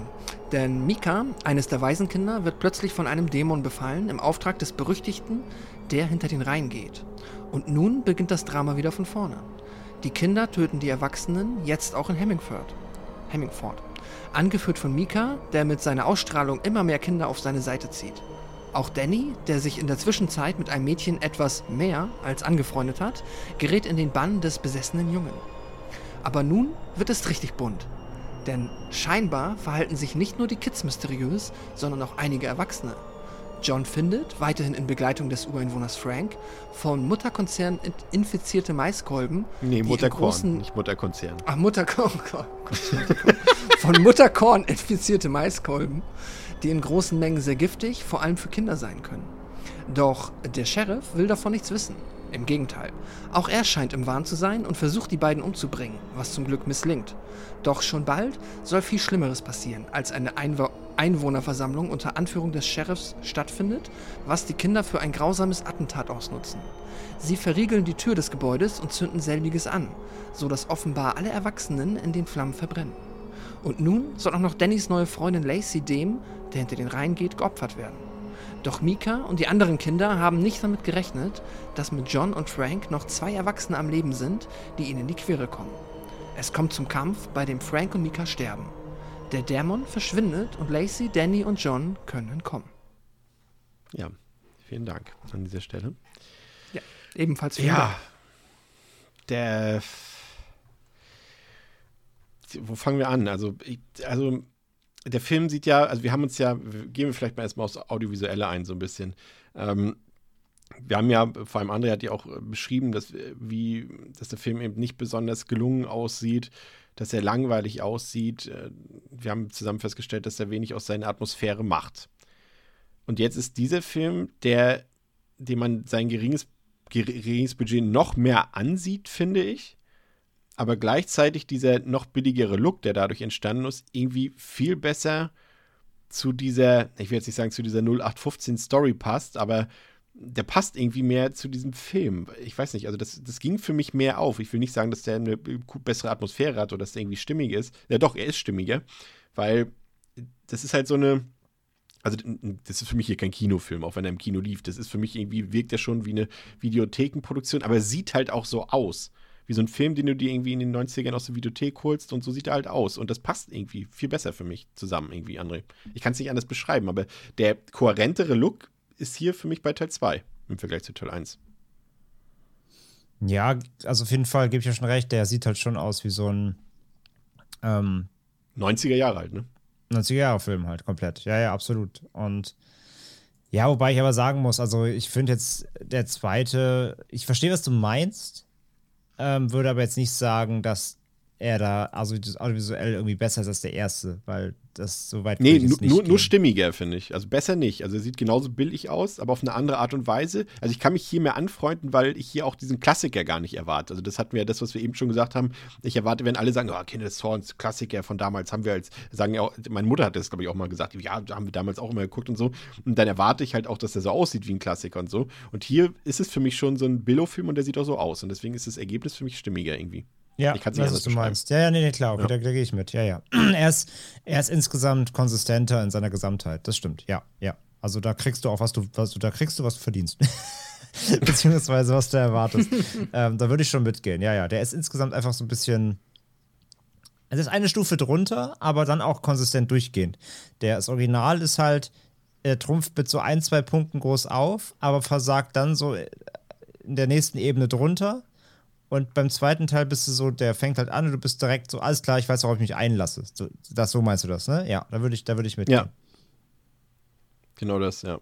Und es ist, ähm, ja, und der hat halt weniger so Ausreißermomente. Also er hat ja diesen, diesen einen krassen Moment, finde ich. Also man hat ja hier einmal, und das wird lustigerweise auch gar nicht weiter aufgegriffen, diese POV-Perspektive, die, wir haben es vorhin im ersten Teil erwähnt, aber hier findet es ja tatsächlich jetzt statt, diese Predator-Perspektive, die auch so, so nervig ist, ne? Wenn diese, diese ja, Nachtsichtkamera nicht so diese Wärme, sag mal, so eine Art Wärmebildkamera da durchs Kornfeld so fliegt und das sieht halt auch super äh, crappy aus, aber ansonsten war das irgendwie noch halbwegs rund. Also ich hatte äh, Levi Isaacs Kamera gemacht, hat äh, auch Leprechaun geschossen und The Dentist und mein Lieblingsfilm, kommen wir am Ende des Monats nochmal drauf, Texas Chainsaw Massacre The Next Generation. Um natürlich Road Trip 2, Beer Pong, hat er auch gedreht. Nicht, ähm, nicht vergessen. Ähm, und auch hier fand ich noch den, den Score eigentlich wieder ganz nett. Und das fand ich halt super krass irritierend. Ähm, ich weiß nicht, äh, wie vertraut ihr mit, ich, ich, beziehungsweise ich kann mich nicht mehr genau daran erinnern, an unsere damalige Silent Hill-Folge. Wie vertraut seid ihr mit den Silent Hill-Spielen? Vor allem mit Silent Hill Downpour? André mehr, also ich. Ja, gespielt. Ja, und da fand ich zum Beispiel äh, den Score damals ziemlich cool. Das war ja der, der nicht von Akira Yamaoka war, sondern von, von Daniel Licht. Ja. Und, ähm, und den fand ich aber auch ziemlich cool. Und der hat hier auch den Score komponiert. Das fand ich äh, sehr interessant irgendwie. Das äh, war für, mich völlig neu. Ähm, hab aber auch dadurch jetzt erfahren, dass er aber auch 2017 dann ähm, an Krebs verstorben ist. Leider. Aber den Score, den fand ich auch noch ganz nett hier. Aber ansonsten, sag ich mal so, ich kann hier weniger meckern. Sagen wir es mal so, wenn das vielleicht das Ergebnis äh, der audiovisuellen Besprechung dieses Films ist, ich kann, der ist nicht besser als im ersten Teil, aber ich kann weniger meckern. Einigen wir uns darauf? Ja, zumindest weniger über, also er ist weniger frustrierend. Ne? Also erst dadurch, Ja. dass man halt auch jetzt nicht irgendwie den Klassiker erwartet, ist der Film weniger frustrierend, sondern du kannst dich, finde ich, schneller darauf einlassen, was du kriegst. Übrigens, Daniel Licht finde ich ja eh spannend, weil der hat ja auch den Score zu 3 gemacht, kommen wir auch gleich noch danach zu. Ja. Ähm, und der hat ja auch schon King, ähm, der hat ja auch schon King-Erfahrung, weil er auch Thinner gemacht hat. Den Score zu Krass. Thinner. Und ist ja auch- Hellraiser, ne? also hat ja auch Hellraiser 4? auf, auf King. Hellraiser Bloodlines hat er gemacht äh, und halt hier ähm, und Necronomicon. Ah, krass. Die Lovecraft, äh, Lovecraft-Verfilmung. Ähm, ja, nee, ansonsten zum Film, ähm, wie gesagt, genau. Also ich finde halt, du, ähm, du bist halt, du stürzt halt nicht in so ein Erwartungsloch, sondern du bist schon so, ja, okay, das halt der zweite Teil, was soll schon passieren jetzt? Und, Du sitzt halt ähm, schon im Loch. Genau, und, und dafür bist, finde ich, bist du aber rum, wiederum fast positiv überrascht, dass es dann doch irgendwie komisch passend ist alles. Er ist halt vor allem, hat er dieses, er hat sowas schmierig Sleasiges leicht an sich, weil er ja auch, ähm, das hatten wir jetzt ja im ersten Teil gar nicht. Hier hat er auch so das, äh, sag ich mal, das ähm, äh, Danny und, und Lacey, äh, also dafür, dass der erste Teil so zahm war, also da ist er hier auch schon relativ äh, zügig an, an die Wäsche gegangen. Dann gibt es noch diese Wasserfall-Duschszene und die Sexszene zwischen den Erwachsenen dort. Also der hat auch ein bisschen mehr dieses. bei, der, ja, bei der Wasserfallszene war ich auch so, warum? Ja, ja, so, so, und, und, und sie dann auch so wie, wie in so einem schlechten Rollefilm, na komm doch her, so in dieser Art, so, okay, dachte ich, okay, ihr Das seid hat doch mich irgendwie an die 16 blaue oder so. Lagune erinnert oder so. Ja, ja, ja, ja, ja, gen genau, true, genau sowas. Und, und dann dachte ich so, okay, der Film zieht, geht jetzt aber in eine andere Richtung, dachte ich so. Und, ähm, aber das hat dem ersten Teil so ein bisschen gefehlt. So ein bisschen, das ist ja auch so wieder dieses Hellraiser-mäßige. Das passt durchaus hier rein, wenn eben nicht nur Gewalt eine Rolle spielt, sondern irgendwie auch, auch das Sexuelle irgendwie äh, auf irgendeine Art und Weise eine Rolle spielt. Und das hat ihm eigentlich ganz gut zu Gesicht gestanden, auch wenn es jetzt irgendwie inhaltlich nichts zu bieten hatte weiter. Aber das fand ich eigentlich ähm, soweit ganz gut. Aber andererseits muss man sagen, also beim ersten Teil haben wir ja noch, äh, zumindest äh, äh, Pascal und ich ja noch äh, äh, John Franklin gelobt und den anderen Schauspieler, der dann den Malachi gespielt hat. Hier muss ich sagen, von den Protagonisten, also von Danny und äh, John und auch, ja gut, Lacey kann man jetzt nicht großartig bewerten, bis zu den Antagonisten, das ist ja hier der, der den Mikai spielt, mit seinen gefärbten schwarzen Haaren, glaube ich. Zumindest sah es so aus, als wäre er irgendwie aus dem, aus dem irgendwie so eine, von der Warp Tour 2002, 2004 entflohen. Äh, Frisur. Ähm, ja, also die waren ja nun noch, äh, also da war ja gar nichts. Muss ich ganz ehrlich sagen, das waren so blasse Gesichter. Ich habe auch die Schauspieler irgendwie alle nie, außer halt äh, die, die Lacey spielt, äh, nie irgendwo gesehen wieder. Oder irgendwie, also auch keinen Erinnerungswert haben die, ne? Also so gar nicht. Wenn du jetzt zum Beispiel, du hast, äh, wir kommen ja noch im, im dritten Teil auf den Jungen, der da den Bösewicht spielt, ähm, der hat so ein erinnerungswürdiges Gesicht oder diese Fiesheit merkst du bei eben beim ersten Teil bei Isaac auch irgendwie. Aber was ist das denn hier beim zweiten Teil? Also was soll dieser junge Mann dort darstellen? Ich weiß es nicht. Also ich habe da keinerlei Angst, keinerlei Grusel, keine Ehrfurcht, gar nichts Nee, gespürt. aber das hat der Film ja, finde ich, noch weniger als der erste. Also so Ja. Angst, Grusel, irgendwie unheimliche, unbehagliche Stimmung, unheimliche Stimmung gibt es im zweiten ja überhaupt nicht. Weil der zweite, finde ich, der ist ja wirklich fast eher schon, also du hast ja vorhin schon gemeint, die Reihe wird irgendwie noch slasherhafter. Und es ist zwar jetzt kein Slasher, aber ich finde, der hat fast die Stimmung von einem Slasher. Weil er ist blutiger Und die Kills Ja. sind viel alberner. Allein Ja. am Anfang, als diese zwei Newsreporter gekillt werden, wo dem einen halt so eine Maisstaude in den Hals fliegt, da wusste ich schon so, okay, alles klar. Da Aber das war cool. Also so, sowas, also es war A, A, irgendwie ein cooler Kill auf eine witzige Art, aber sowas gab es im ersten Jahr überhaupt nicht, sowas drüberes. Und dann spätestens, als das Haus auf die Oma fällt, weil sie unter ihr Haus kriecht, die Kinder das Haus anheben, da war ich so, alles klar, bin raus. Also beziehungsweise also beziehungsweise ich bin raus, sondern ich war so, alles klar, habe ich verstanden. Ich glaube, das war eine Hommage an den Zauberer von Oz. da habe ich sofort verstanden, was der Film von mir will. Da war ich so, alles klar, okay, das nimmt sich nicht mehr ernst, das ist, das ist Bullshit. Und ich finde, das macht der Film aber positiv, weil er, dies, weil er das auch durchzieht. Der ist halt blutiger, aber auch alberner, aber macht dadurch aber auch mehr Spaß. Also der Film, ich finde den zweiten rein vom Unterhaltungsfaktor besser als den ersten. Ja. Er, also er Ja, verliert dafür, also ich finde, der wiegt sich auf mit anderen Punkten. Der verliert halt an Atmo und das ist halt insgesamt so von der Inszenierung, auch wenn der erste da unspektakulär ist, aber schon stilsicherer in einer gewissen Art und Weise. Der zweite verliert halt so in der ganzen äh, visuellen Inszenierung, sch- in dem, in dem gesamten Spielen, allem komplett. Aber dafür ist er einfach wirklich unterhaltsam. Es passiert auch mehr. Ähm, es gibt nicht so viel Leerlauf, der fühlt sich nicht so dröge an. So. Da gewinnt der zweite halt deutlich, finde ich. Also der hat halt eigene Stärken, verliert dafür andere wieder, aber macht da halt auf der anderen Seite halt auch viel richtig. Ja, ich und muss ja auch gestehen, also das ist das auch, was so nachhaltig bei mir in Erinnerung blieb, auch gerade eben ähm, die Härte, also er hat auch echt ganz nette praktische Effekte, die auch nochmal besser waren, also de deutlich besser waren als im ersten Teil. Wie gesagt, er hat nicht den Grusel, er hat auch absolut keine Spannung, ähm, aber so ein paar Kills eben, das äh, hier auch mit der blutigen Nase so in der Kirche, als dort diese, diese, diese, ich weiß immer nicht, wie man das nennt, bei- in der Kirche, ich habe keine Ahnung, diese Gott, dieser Gottesdienst da stattfindet und der eine eine blutige Mhm. Nase kriegt und so sein Gesicht irgendwann so komplett mit Blut überfüllt ist, das war irgendwie schon ein bisschen eklig. Und äh, dann der Kill mit dem absinkenden Haus dort bei der Oma oder der mit diesen, mit diesen zig Spritzen, also der hatte schon ein paar, aber wie André schon sagt, äh, das geht hier schon tendenziell Richtung Slasher. Ne? Das sind keine Kills, die irgendwie natürlich wirken, wie jetzt im ersten Teil zum Beispiel, wenn da jemand äh, ans Kreuz genagelt wird oder was auch immer, sondern hier sind es eher so wirklich schon Horrorfilm-Kills so in dem Sinne und die halt auch wirklich unterhalten sollen und nicht irgendwie nicht jetzt irgendwie uns, uns gruseln sollen oder so weiter. Und das war für mich auch der Pluspunkt. Und das ist genau, was André auch gesagt hat, es ist ein bisschen unterhaltsamer. Und ich fand es ein bisschen schade, Pascal, dass eben, er hat ja hier erstmal eine viel interessantere Ausgangs Ausgangslage als der erste Teil, Film, ne? Du hast uns ja schon gesagt, die Kurzgeschichte hat das ja äh, deutlich mehr Konfliktpotenzial zwischen den Hauptfiguren. Und das bietet ja hier eigentlich der zweite Teil. Ne? Du hast Vater und Sohn. Du hast also erstmal zwei männliche Hauptfiguren, was ja im Horrorfilm dann doch eher selten ist, ne? Auch was sicherlich auch immer, muss man halt auch dazu sagen, immer am Publikum liegt. Also es ist so viele, äh, ja, das machen wir mal ein anderes, einen anderen, Tag auf das Thema, aber und du hast Vater und Sohn, die sich nicht gut miteinander verstehen und sie zanken sich ja auch am Anfang relativ häufig und das hat auch so, ja, vielleicht hat es auch ein bisschen genervt, aber da war irgendwie was da. Aber das lässt der Film dann nicht zu, ne, weil er dann halt Danny äh, Lacey kennenlernt und dadurch spielt die Vater-Sohn-Beziehung dann irgendwie nicht mehr so eine große Rolle, wie sie vielleicht hätte spielen können, ne? Ja, da passiert halt leider wirklich gar nichts. Es ist, wie du sagst, die sind halt wirklich ähm, sehr zerstritten am Anfang. Es ist wohl so, es wird ja auch aufgemacht, das Fass, dass halt der Vater immer viel zu wenig für ihn da war und so weiter und so fort. Und das eskaliert dann ja auch einmal, als sie dann dort ähm, ja, am Esstisch sind und halt der Sohn wieder einfach nur ja, seine Sprüche raushaut. Er ist halt auch maximal am Pubertieren.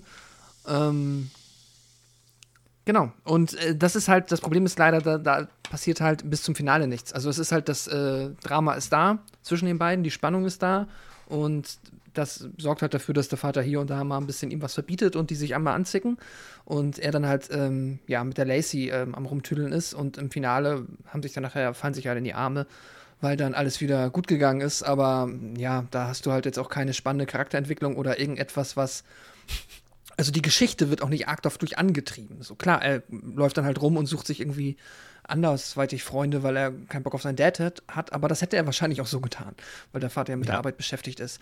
Deswegen, das ergibt tatsächlich nicht viel Sinn, ja. Und ähm, ja, nee, absolut. Da ist leider auf der, also das Einzige, was man ihm, finde ich, auf der Ebene zugutehalten kann, ist die ganz Moment, also in Momenten ganz süße Romanze zwischen den Teenager-Kids da. Ja, die finde ich aber- okay, weil ich, das ist auch alles. Komm. Aber komm, also ja, es mag süß sein, aber ganz ehrlich, die kennen sich. Ja, vielleicht sind es auch andere Lebenserfahrungen, die ich da gemacht habe, ich weiß nicht, aber die kennen sich fünf Minuten und liegen dann schon auf der Wiese und, und, und äh, knutschen rum. Haben Ja, ja, die vorher haben, schon, ein, haben die sich nicht zweimal getroffen haben- beim ersten Mal? Sie haben ja unterm Wasserfall einmal und und und als als sie ihm gesagt hat, ja du der Bus, der kommt nicht. Ciao. Das waren die zwei Mein Sätze. Lieblingssatz im Film ist, wenn du mich kriegst, kannst du mich haben. ja, Das ist Ah, mein Lieblingssatz der deutschen Synchro. Äh, weil ich habe auch mal so ein bisschen hin und her geswitcht ab und zu mal, weil ich auch wieder gucken wollte, wie die Leute reden, weil das beim ersten Jahr schon so auffällig war. Deutsche Synchro war auch wieder nicht so geil, aber das ist mein Lieblingssatz. Ja, wenn du mich kriegst, kannst du mich haben. Also ich, ich habe jetzt halt also man kann es wirklich nur erwähnen, weil das irgendwie sich anfühlt wie angenehme Menschlichkeit, die halt in dem Film passiert. Wenn du sonst Ja. halt wirklich, also sonst bin ich ja auch dabei, das ist halt dann echt, das ist kein Fun-Slasher-Horrorfilm, aber das ist halt wirklich, wenn die, also ich musste ein paar Mal schallend laut lachen, wenn die Kinder um diesen Mika da einfach wie so ein, wie so ein Rudel Hunde dann irgendwie dastehen und versuchen böse zu gucken, während daneben jemand gestorben ist und alle so, "Oh, die Kinder. Oder wenn die vor diesem Haus auf einmal dann, vor, die gucken aus dem Fenster und da stehen einfach nur diese Kinder und gucken blöd rein. Voll. Das ist und halt danach, nicht gruselig, das ja, ist halt nur witzig. Und das Schlimme an der Szene, danach geht er raus und hält sich mit dem am Auto und die stehen immer noch da. Also Ja. die bleiben einfach permanent da stehen, gucken aufs Haus. Ich finde auch ganz, ganz, ganz, ganz furchtbar der, ähm, der Jugendliche hinten rechts mit so langen Haaren. Die sehen Mhm. halt, die sehen halt aus, als ob die halt in so, dass die sehen aus wie ich in der Jugend. Als ob die so eine Metal-Coverband in so, in so einer Dorfkneipe haben. Irgendwie ganz, ganz, ganz weird. Ähm, und da passiert einfach nichts, genau. Und danach passiert erst, kommt das mit der Szene, wo die das Haus auf die rauffallen lassen später. Ja. Aber so bis, wenn die da einfach so stehen und doof gucken und dann unterhalten sich aber alle drumherum noch, die stehen da einfach die ganze Zeit. Das ist so, ach komm, Leute. Also, das ist wirklich atmosphärisch, das ist halt komplette Niete. Ähm, das fand ich halt auch super schade. Und weil mir fehlte was ein, eben als wir hier bei unseren Turteltauben waren.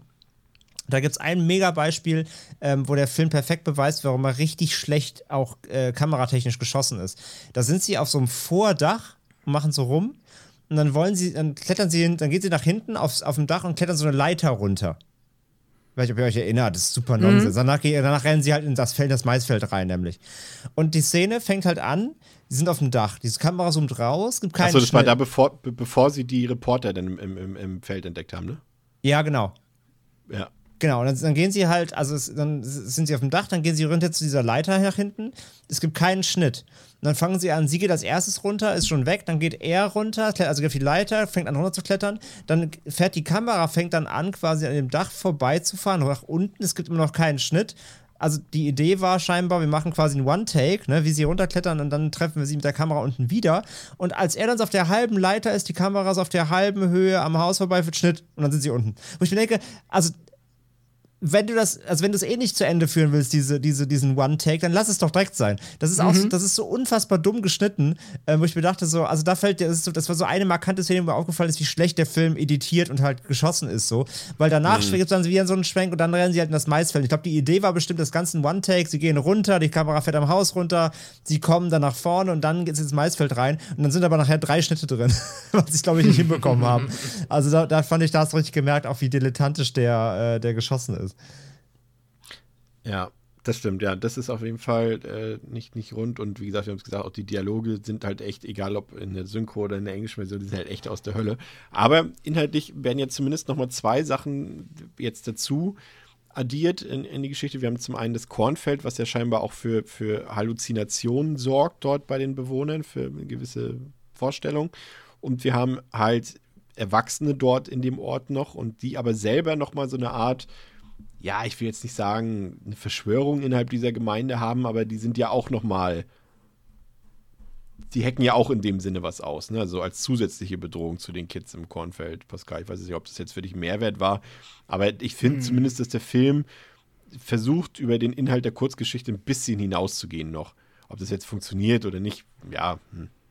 Ja, das ist halt, das ist, das Ding ist halt mit den ganzen Erwachsenen, das ist irgendwie, also dadurch Aber macht es vielleicht ich, langweiliger sein, dadurch, ne? Ja, ja, genau. Ich finde, der verliert komplett, also dadurch halt komplette Identität und deswegen hat er mich halt auch noch mehr dann ähm, irgendwo abgeturnt, weil ich halt jetzt nicht mehr mehr diese Idee hatte von wegen, wir haben einen Haufen Kinder und zwei oder vielleicht halt eine Gruppe von, eine kleine Gruppe von Protagonistinnen, die halt äh, versuchen, gegen diese Kinder anzukommen, sondern das ist alles so, so weird, weil das ja auch eigentlich alles in dem Nachbarort stattfindet und ja, wir wissen, die Kinder sind halt böse, die jetzt hier sind, aber nee, ich finde halt dadurch, der, ja, da, da verliert er halt das Grundkonzept, das halt mal die Idee war für, ja, ursprünglich mal diese Kurzgeschichte und dann das, was der erste Film draus gemacht hat, der das halt nicht toll gemacht hat, aber der zumindest in diesem ja, an der, an der Grundidee geblieben ist, dass wir halt hier in diese Stadt kommen, die halt nur von Kindern bewohnt ist. So, und das hast du hier halt nicht. Und das ist, ja, kann man dann versuchen, irgendwie dadurch halt einen Twist aufzumachen und da halt einen, einen frischen Wind reinzubringen. Aber dadurch, dass der erste ja nicht mal so fantastisch war, hätte ich jetzt eigentlich, also von mir aus hätten sie einfach quasi noch mal den ersten noch mal zehn Jahre später stattfinden lassen können mit einer neuen Generation von Kindern und hätte es ihn halt besser gemacht. Aber okay, da, das war wahrscheinlich unrealistisch. Ähm, ja, aber ich finde es schade. Ja, zumindest lässt der Film auch genauso viele Fragen wieder offen wie der Vorgänger, irgendwie das. Mm. Was jetzt mit den anderen besessenen Kindern ist und, und, und, und sie erklären auch nicht genau, was jetzt so mit diesem vergifteten Mais ist und, und ob der diese Halluzination tatsächlich hervorruft oder nicht. Also, also ich sag mal so, er ist im, der Film ist im Grunde nicht wirklich besser als sein, sein langweiliger Vorgänger in einigen Aspekten. Also wenn ich jetzt zum Beispiel an den Cast denke, an die, die eben dann noch langweilige Figuren spielen müssen oder gesichtslose wieder, die, ja, hier noch völlig blass sind im Vergleich zum ersten Teil sogar. Also da ist er sogar noch deutlich schwächer, aber eben das, da bin ich, äh, bin ich voll auf Andres Seite. Also er kommt schneller in Gang, irgendwie habe ich das Gefühl. Er ist deutlich unterhaltsamer und dazu eben auch noch deutlich blutiger. Also das reicht ja schon mal aus, um irgendwie besser zu sein als der erste Teil. Dazu hat er eben noch diese, so ein bisschen so dieses, ja, ein bisschen was Schmuddeliges hat er an sich und, und, und das ist ja auch nichts, was in dem Original drin gewesen wäre, war. Und es ist einfach letztendlich ein bisschen mehr von dem, was man eigentlich erwartet hat, schon im ersten Teil. Und irgendwie, wie, wie ich gesagt habe, auch der billigere Look, der passt ein, ein bisschen besser, finde ich, als diese polierten Bilder vom ersten Teil. Ähm, also letztendlich ist der, sag mal, er ist einfach ein bisschen schneller und ein bisschen zügiger zu verdauen als der erste Teil und dadurch irgendwie auch minimal besser. Und deswegen kann ich dem zweieinhalb geben. André. Ja, ähm, der zweite, also ich sage, ich habe ja schon gesagt, ich finde, der äh, wiegt sich halt durch andere Dinge auf, die er halt besser macht als der erste, aber verliert gleichzeitig an Dingen, die der auf wieder schlechter macht als der erste. Deswegen sind die beiden ungefähr auf einer Stufe für mich nur aus anderen Gründen. Ähm, ich, also dass, dass du sagst halt, ja, die sind blutiger, also der ist blutiger, ja, auf jeden Fall. Das, ist, das macht ihn aber nicht zweifelsohne besser als den ersten, oder das ist nicht der Grund dafür, hau hauptsächlich für mich zumindest. Weil letztendlich habe ich ja gesagt, dass das Spannende, grundlegend finde ich eher an diesem, an diesem, äh, ja, an diesem Dämon oder diesem, diesem etwas so. Also ich hätte, ich hätte, ich möchte lieber einen grundlegend unheimlichen Film, der halt der halt irgendwie grauenvoll ist und ähm, mit diesem Unbekannten spielt und eher dieses, eher, eher sag ich ja, dieses Cosmic Horror-mäßige macht.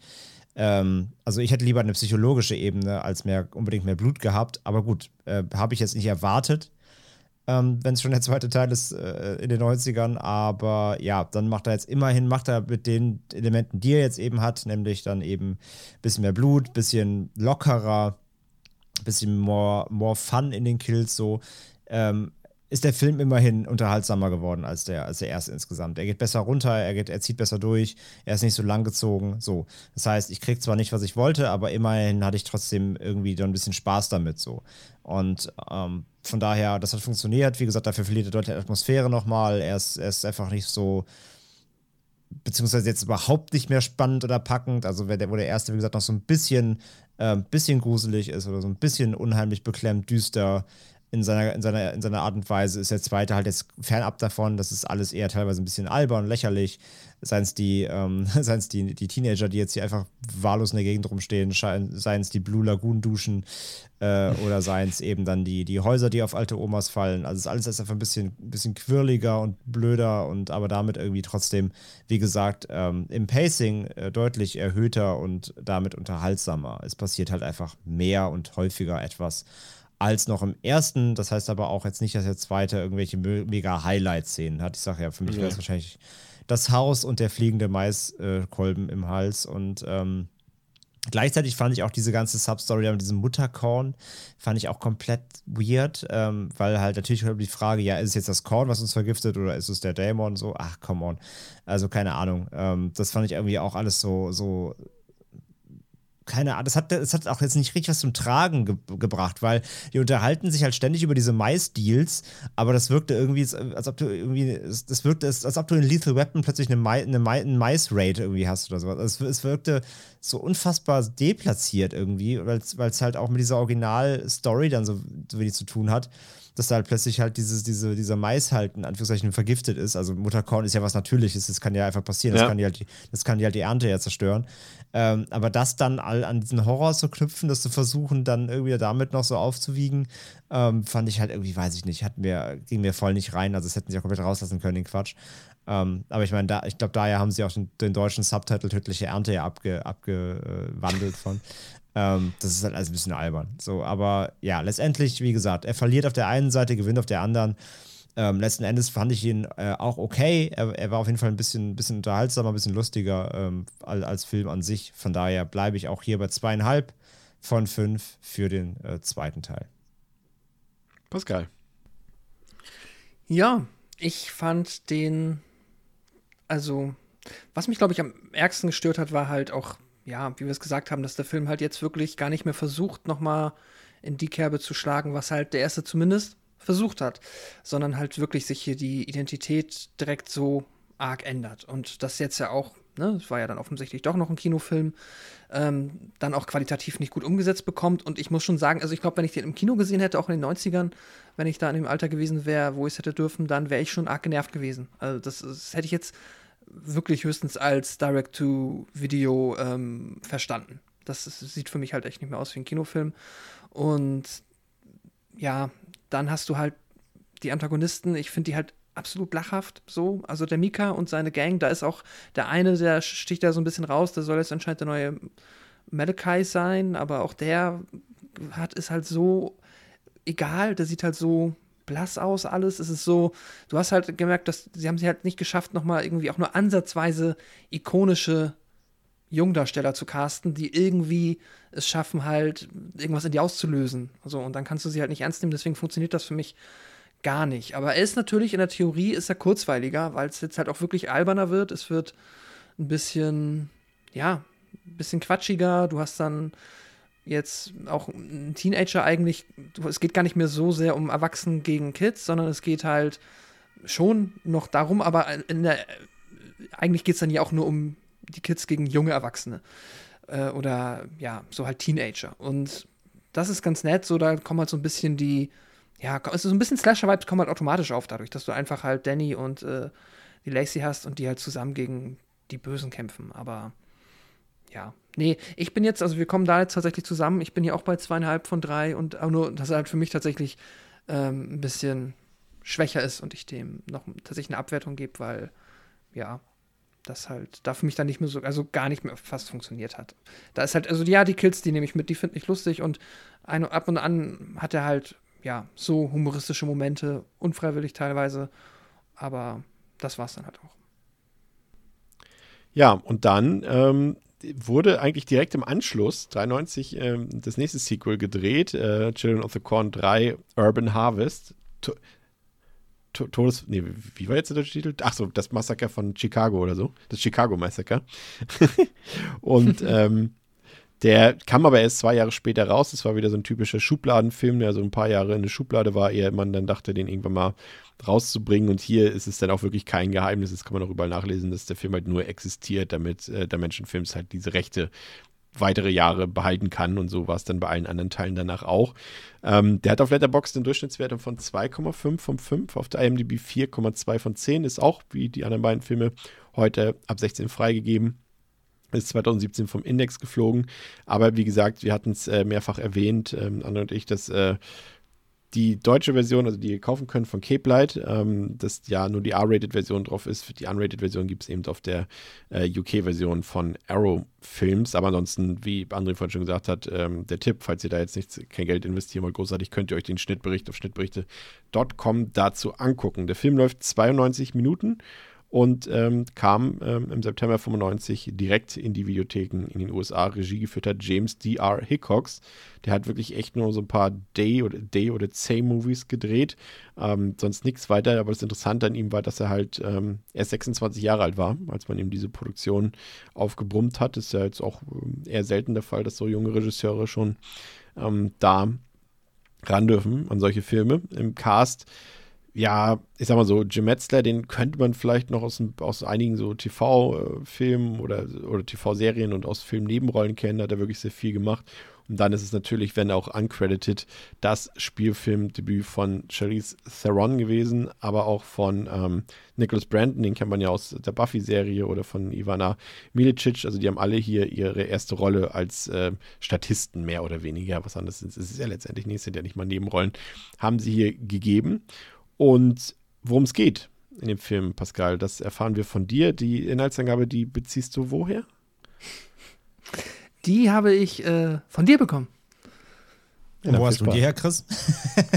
ich habe die selber verfasst. Mm, na, dann ist die ja hochqualitativ. Wollen wir mal gucken. Schauen wir mal, ja. Dieses Mal geht es um die Brüder Eli und Joshua, deren Vater durch sehr rätselhafte Umstände von Eli getötet wird. Deshalb müssen die beiden Kinder zu Pflegeeltern nach Chicago in die große Stadt. Ihr Verhalten und Aussehen ist sehr klischeehaft vom Leben auf dem Land und Religion geprägt, weshalb es ihnen zunächst sehr schwer fällt, in Chicago Anschluss zu finden. Hier ist alles hip und cool und die Jugendkultur nur so am Sprießen. Eli nimmt sogar einen Koffer voller Mais mit nach Chicago, den er in einer Nacht- und Nebelaktion heimlich auf einem Industriegelände einpflanzt. Also den Mais, nicht den Koffer. du dachtest, ich lache jetzt, ne? Aber ich, nee, ich muss erstmal einfach so durch tief atmen. Äh, ich muss erstmal ver verarbeiten. Nach einem kleinen Gebet zu unserem Freund, der hinter den Rhein geht, wächst in Windeseile der erste Mais. Es dauert nicht lange, bis sich die beiden Brüder in Chicago auseinanderleben. Joshua findet immer besser Anschluss, gewinnt erste Freunde, spielt Basketball, verliebt sich und verbringt immer weniger Zeit mit Eli. Eli ist mit dem Lebenswandel von Joshua so gar nicht einverstanden und holt den, der hinter den Rhein geht, nach Chicago. Und mit einem Obdachlosen verzeichnet das unnatürlich schnell gewachsene Maisfeld auch schon sein erstes Opfer. Unterdessen findet die Sozialarbeiterin, die Eli und Joshua nach Chicago vermittelt hat, unge Ungeheuerliches heraus. Eli wurde von Joshuas Familie damals aus Gatlin adoptiert. Ja genau, aus dem Gatlin. Und scheinbar ist Eli eigentlich schon ziemlich lange auf der Welt, ist jedoch gleichzeitig seit 1964 nicht mehr gealtert. Doch bevor die Frau die neue Familie der beiden Jungs warnen kann, wird sie bei lebendigem Leib von Eli verbrannt. Aber immerhin ist die Adoptivmutter schon seit einiger Zeit auf Elis merkwürdiges Verhalten aufmerksam geworden. Doch als sie ihm nachschnüffelt und sogar versucht, das Maisfeld abzuschneiden, wird auch sie beim Versuch vor Eli zu flüchten getötet, indem sie von einem Rohr aufgespießt wird. In der Zwischenzeit findet Adoptivvater William das Maisfeld und ist begeistert. Wie kann Mais in so kurzer Zeit und bei solchen Witterungsverhältnissen wachsen? Er wittert das ganz große Geschäft. Der Tod seiner Frau spielt da keine so große Rolle für ihn. Doch der Mais hat es faustdick hinter den Kolben. Denn bei Genuss. Sorry. Ja, das ist denn geschrieben, wollte ich gerade fragen, aber. Ja. ja. wer weiß es. der hatte es auch faustig hinter den Kolben.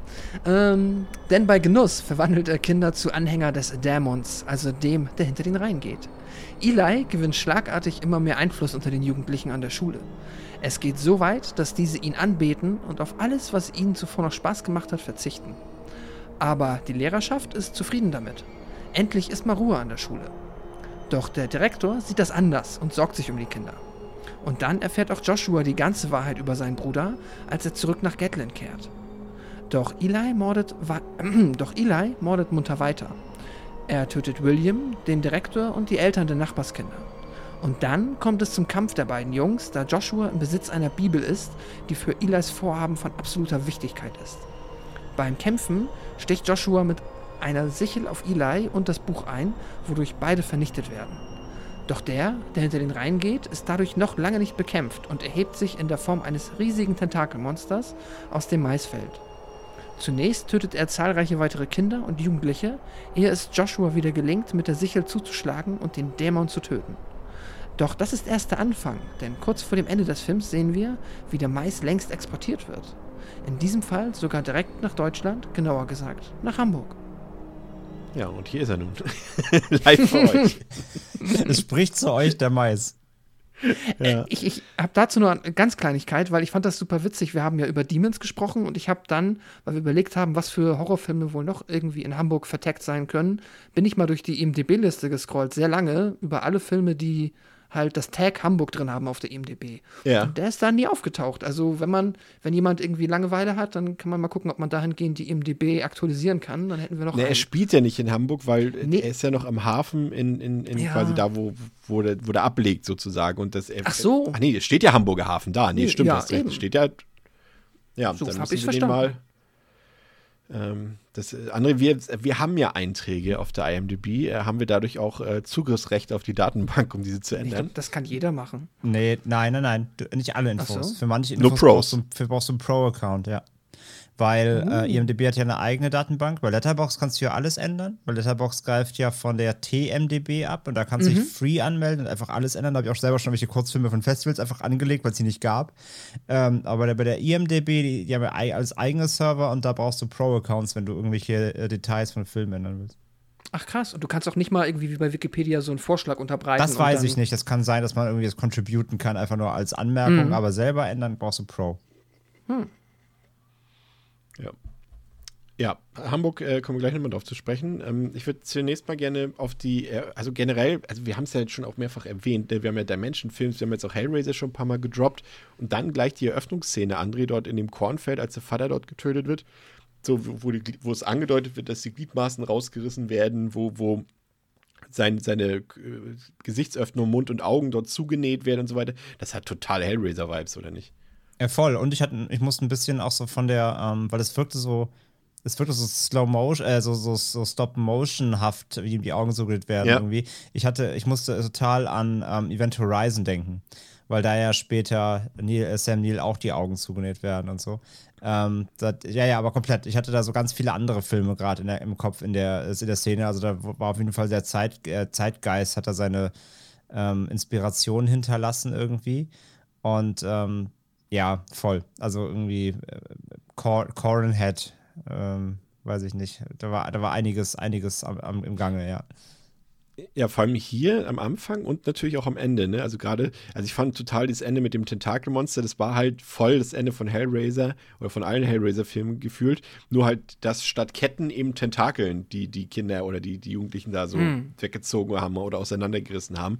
Das hatte total Ähnlichkeit und auch da konnte man ganz gut festmachen, dass der Film auch, was die Spezialeffekte angeht, also wir haben ja hier auch Script George und vor allem Kevin Jäger auch dabei, die hier die Effekte gemacht haben. Und das sieht man halt auch. Also sie sind deutlich, deutlich besser als in den ersten zwei Filmen, Pascal. Ja, Effekte auf jeden Fall. Also auch generell auf dieser, alles, was dann hier an coolen ähm, Tötungsmomenten passiert, nenne ich es mal, äh, da ist der Film auf jeden Fall bisher äh, Spitzenreiter. Absolut. Da, da waren noch so ein paar krasse Sachen. Also ich fand die Enthauptung auch krass hier von, ähm, oh, wie ist der nochmal? Malcolm, ne?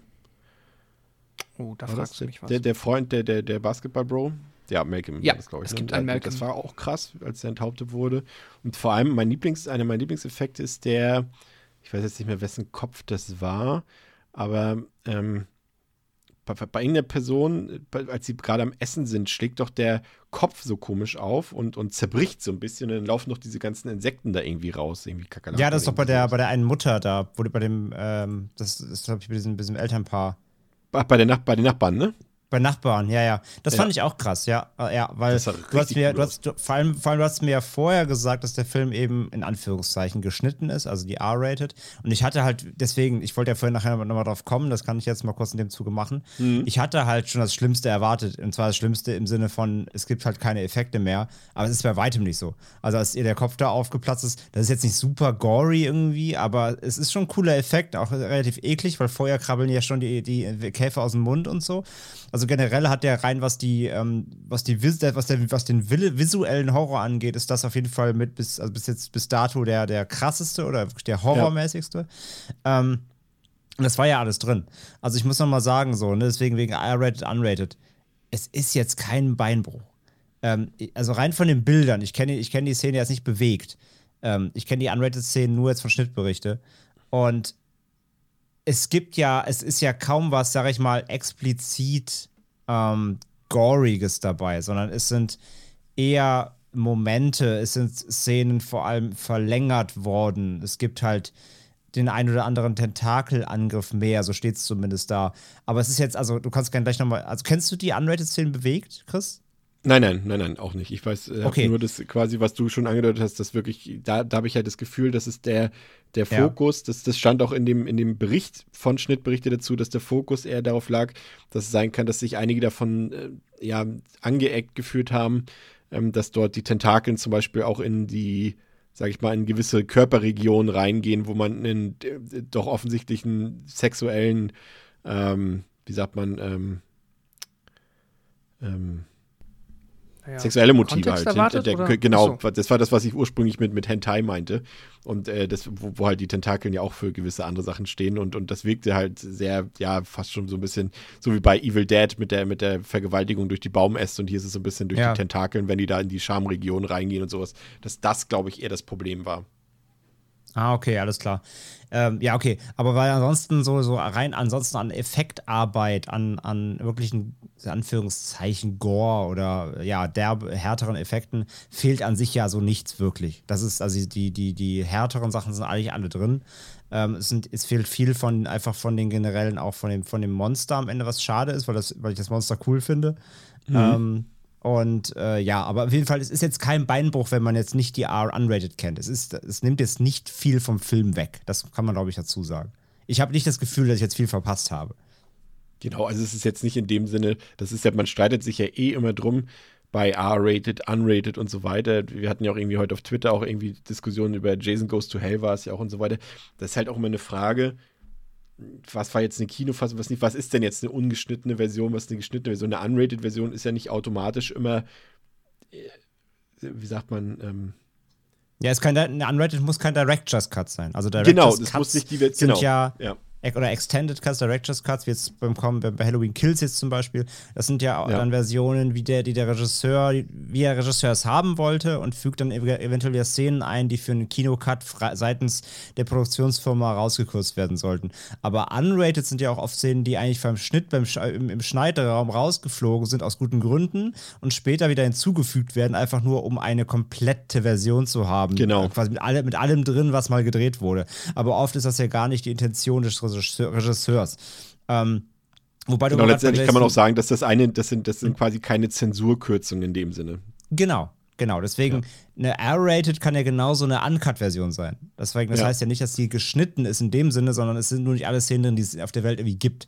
Ähm, aber weil du gerade Jason Goes to Hell zum Beispiel sagst, guter Vergleich, weil bei Jason Goes to Hell, da fehlen in der R-Rated auf jeden Fall richtig derbe Gore-Effekte, die Ja, ja. aber in der Ja, ja. Unrated Beispiel drin sind. Das ist eben hier nicht, finde ich. Also hier fehlt jetzt kein expliziter, richtig krasser Gore-Moment, sondern es sind eben, sage ich ja, Szenenverlängerungen, wie du halt sagst, sexuelle Anspielungen, wenn man das so vielleicht so interpretieren möchte. Alles so auch in Ähm, Framelänge teilweise, ne? Nur ein paar Genau, es, Frames es auf- sind hier Framelängen, also es fehlt hier auf jeden Fall nichts Eklatantes, wo man jetzt sagt, oh, da fehlt jetzt irgendwie ein geplatzter Schädel oder sowas. Das, das gibt es hier nicht. Von daher ähm, äh, kann man hier auch gu guten Gewissens sagen, die R-Rated sich anzugucken, ist völlig fein. Ja, komplett, ja. Und wie gesagt, also da sind wir uns, glaube ich, einig, visuell ist das, äh, finde ich, gerade weil ja die Effekte nun mal spielen dann aber auch eine Rolle und die sind hier nun mal deutlich ausgeprägter. Und ich fand auch die Kameraführung, das sieht alles auch immer noch wie, wie so ein billiger 90er-Jahre-Film aus, abgesehen von den Effekten, aber es war ein bisschen runder irgendwie. Also hat Gary Lively die Kamera geführt, hat auch Hellraiser 3 und 4 ähm, geschossen, Waxwork 1 und 2 und äh, der, der, ähm, Return of the Living Dead 3. Also das, das ist schon ganz ordentlich. Also daran scheitert der Film auf jeden Fall nicht. Und jetzt Nee, nee, auf in- keinen Fall. Ich finde ihn sogar, ich finde ihn sogar dynamischer als die anderen beiden. Er hat irgendwie, Ja, ja, na klar ist er. er ist jetzt, er ist jetzt zwar so richtig in den 90s angekommen, aber ich finde, er hat auch mehr Pep. Er ist irgendwie, er ist lockerer, er ist, er ist offener, er ist, er ist moderner irgendwie auf eine gewisse Ja. Art. Ähm, ähm, und ja, und dadurch eben auch ein ganz anderer, also er ist halt noch mehr Horrorfilm, also Horror-Horrorfilm in dem Sinne, oder er ist jetzt, also du hast beim zweiten schon sleazy gesagt, ich finde, der hier ist sleazy. Der ist jetzt fast schon, ja, der ist ja so ein, also das ganze Finale ist ja schon ein Creature-Feature, so. Das ist ja, das ist ja, Ja, wie das ja. Finale, ist ja wie das Ende von Faculty oder so. Das ist ja schon richtig drüber so. Aber deswegen vom Unterhaltungsfaktor her ist das halt auch eine ganz andere Nummer hier. Das ist jetzt wirklich richtiger, fast schon Fun-Horror in dem Sinne. Das ist alles total drüber und, und, und, und auf, auf so fast schon so popkulturell irgendwie alles. Ähm, also da geht der auf jeden Fall eine deutlich andere Richtung als die erste. Aber, aber so ein bisschen immer so an, an der Grenze zum Cringe. Ne? Also es ist ja schon so, also es ist auch wieder typisch 90er Jahre, du hast ja wirklich die beiden, hier quasi die Amish People, die in die Großstadt kommen. Das ist auch ein bisschen, ich will jetzt nicht sagen Prinz von Zamunda mäßig, aber ähm, nur im Gegenteil. Ähm, aber und dann kommen sie dahin und oh Gott, was ist das? Hip-Hop? Oh Gott, was ist das? So in dem Sinne. Und, und nein, die spielen Basketball, das ist der Teufel. ja, so. stimmt. So, so, so in dieser Art ist das ja schon ein bisschen aufgezogen, dieser Culture Clash. Und der ist schon ein bisschen, okay, sie zieht es halt nur daran an, aber so, sie kommen halt, gehen halt in, Anz äh, halt so in Anzug in den Klassenraum, obwohl ganz klar ist, dass es hier eine Hip-Hop-School ist, so in, in Anführungszeichen. Ne? Also, das ist schon so, ähm, sag mal, das, was man hier an Klischees ähm, einbauen könnte, ist auch drin. Ne? Und natürlich weiß, weiß Joshua nicht, so, äh, sie haben, äh, er versteht sich ja mit der Nachbarstochter und die ist natürlich auch, äh, er ist weiß, sie ist schwarz und, und dann kommt es dazu und sie können vielleicht, äh, gehen auch in die sexy Region über also, natürlich, ich weiß gar nicht, was das ist, was machen wir hier so eine Art, so, ne? Das ist halt schon alles ein bisschen, aber noch so, dass man es irgendwie unterhaltsam finden kann. Also von daher gebe ich dir da im Grunde auch recht. Aber Pascal, wichtig ist ja hier, ähm, da haben wir schon im Vorfeld ein bisschen drüber diskutiert. Da, glaube ich, sind wir uns vielleicht nicht ganz so einig. Wir haben ja hier quasi den Isaac bzw. Mika-Ersatz, ist ja hier Eli. Und ähm, ich persönlich finde ja, dass der Schauspieler das zum einen ziemlich gut macht und dass die Figur irgendwie extrem hassenswert ist. Also er finde ich, er performt diese hassenswerte Anführerfigur der Sekte äh, von allen am besten für mich bis jetzt. Und da bist du, glaube ich, jetzt nicht so mit äh, auf einer Wellenlänge, ne? Ich habe ihn sehr gehasst. ähm, also da gebe ich dir auch recht. Also es ist wirklich so. Man kann ihn richtig ätzend finden. Das Ding ist, äh, möchte ich so eine Art von Bösewicht hier haben, weil ich finde ihn ätzend, wie ich halt leider manchmal mit Kinderschauspielern nicht connecten kann und die dann ätzend finde. Weil ich, Mhm.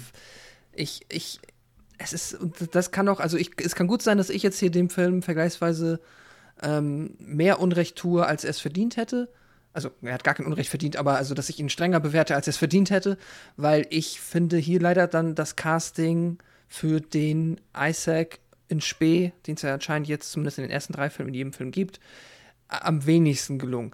Es, du hast aber vollkommen recht, klar, man kann ihn als Antagonisten, er ist richtig ätzend, aber ich finde ihn so, dieses andere Art von also ich finde ihn nicht wie einen coolen Bösewicht, gruselig und ein bisschen uah, so, äh, ne, also ich, ich finde ihn schon ätzend, weil er ist ein Bösewicht, der macht schlimme Sachen. Ich finde ihn ätzend, weil ich ihn nicht ausstehen kann, leider. Und das ist jetzt gar nicht so gegen den Menschen, das ist bestimmt ein super sympathischer Typ, der, ähm, der äh, Daniel Czerny. Aber äh, da als Kind in dieser, Schausp in dieser Rolle, die er spielt, kann ich ihn einfach nicht leiden. So. Ähm, und ich finde, er sieht halt auch, sie haben es nicht geschafft, halt jemanden zu casten, der irgendwie außergewöhnlich oder zumindest eine Ausstrahlung hat. Ich finde, er hat eine Ausstrahlung von, er könnte bei einer Sitcom wie Full House irgendwie noch einen Sohn spielen oder so. Er ist halt so komplett 0815.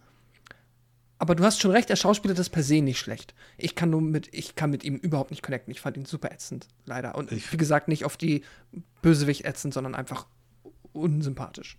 Ja, ja, das ist ja komplett. Also ich will mit dem, also auch als Kind äh, ich, hätte ich nicht mit dem, also auch mit dem Schauspieler, glaube ich, nicht befreundet sein wollen. Hat schon, hat so eine Ausstrahlung, die ist einfach schon unangenehm. Das, äh, so ein, auch einer, der so in, in der Schule andere anscheißt und sowas, wenn die irgendwie gerade mal Mhm. miteinander quatschen. So, so ein Typ ist es. Aber genau deswegen passt er so perfekt für mich in diese Figur rein. Eben genau, er muss ja, es, es spielt ja eine Figur. Und, und, und das Mhm. macht er halt in dem Sinne irgendwie, finde ich schon ziemlich äh, gut. Also also so hassenswert, wirklich. In jeder einzelnen Szene, von vorn bis hinten, wie er redet auch und so weiter. Und äh, auch wie halt einfach wie er, wie er das Wort, also der Typ, der, der, dieser Lehrer, der dort auch diesen, dieser, der gleichzeitig auch dieser Pfarrer da ist da, der, der da auch die, die, den Gottesdienst da macht. Und ähm, der ist ja auch schon, der, den mochte ich auch nicht. So. Ah, das ist auch der Mhm. Direktor gleichzeitig, ne, glaube ich. Aber weiß ich auch nicht mehr genau. Und ähm, glaub, ja. Und dann kommt aber noch jemand, der noch unsympathisch ist. Diese Junge, wie er da so großkotzig diese, diese, diesen Gottesdienst übernimmt und diese Predigt da hält und so. Mhm. Absoluter Hass, André. Aber guter Hass. Ja, absolut, gehe ich, geh ich mit. Also aber das passt ja auch wieder, sage ich ja vorhin, in diese, in diese, sagst du ja fast schon Poppigkeit. Die Charaktere sind halt teilweise auch krass drüber. Die wirken Ja. fast schon wie in so einem, keine Ahnung, es ist überspitzt, aber wie in so einem Return to Living Dead 3 irgendwie. Also da fehlt nicht, zieh den paar Rockerkutten an und sind die nicht viel, viel weiter weg. Ähm, das ist alles schon ein bisschen drüber. Also so drüber, wie, wie die quasi die, die Dorfkinder dargestellt werden, dass sie halt nichts kennen, sind die Städter ja auch mega drüber. So in ihrer Art und Weise. Ähm, aber das passt halt, wie gesagt, total zu dem Film. Das fand ich auch eher sympathisch, cringy, aber eher lustig und Ja, ja. äh, oder also erheiternd, so sage ich mal. Aber ähm, ja, ja, die ganzen Charaktere sind haben alle so ihre, ihre eigene Überzeichnung irgendwie. Aber das steht dem Film irgendwie ganz gut tatsächlich sogar. Aber die, diese, also es ist ja so, dass, ich sag mal so, wir haben ja jetzt das andere Setting hier in der Großstadt und die Kinder sind oder Jugendlichen sind natürlich auch andere Sachen gewohnt und so weiter. Und dann kommt eben der Eli daher und zieht die relativ schnell in seinen Bann. Das fand ich schon ein bisschen merkwürdig, weil ich weiß normalerweise, das darf man ja jetzt auch nicht sagen, aber ich sag mal so, in anderen Dimensionen kriegt so einer sofort aus Fressbrett von den Leuten aus der Stadt. Das ist einfach so. In, in einer realen Welt ist das so. Wenn der da an Chicago, ne, Chicago, also wir kennen auch alle Chicago, da geht es auch schon mal richtig hart zur Sache. Und wenn da so ein Kniech kommt und nicht, weil er auf einmal eine Predigt hält, sind die da alle sofort, ah, stimmt, ah, Eli, ne, sondern die sagen, komm mal her, du, ich poliere dir das Fressbrett, sagen die dann. Und das fand ich schon ein bisschen, ja, ob das jetzt, wie gesagt, Glaubwürdigkeit kann man immer diskutieren, aber das war hier schon ein bisschen übertrieben, dass jetzt auch die harten Ghetto-Kids da sofort, ah, ja, ja, ab jetzt auch kein Basketball mehr. Weiß ich nicht. Was geil.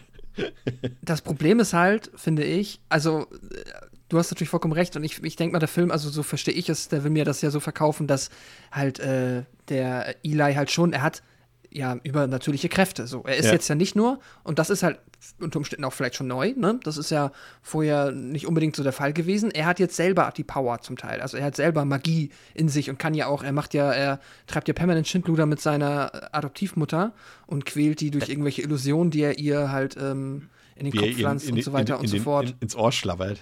Auch sehr viel. Oh, das ist so, oh, ich hab ihn da, Alter, das war das Schlimmste.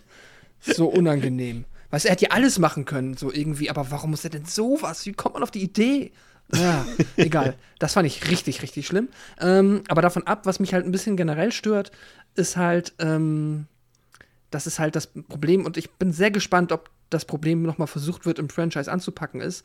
Dadurch, dass wir halt, also das ist ja alles immer noch gefußt auf dieser oft zitierten Kurzgeschichte, die jetzt wirklich maximal vage ist und keinerlei Exposition bezüglich dieser Übernatürlichkeit geliefert hat. Und jetzt werden wir einfach halt weiter mit einem neuen Figur konfrontiert, die halt Kräfte hat, die halt ja auch nie eine wirklich, eine wirkliche Filmlogik bekommt oder eine Art von Exposition, die mir halt irgendwie diese Kräfte einmal versucht zu erklären.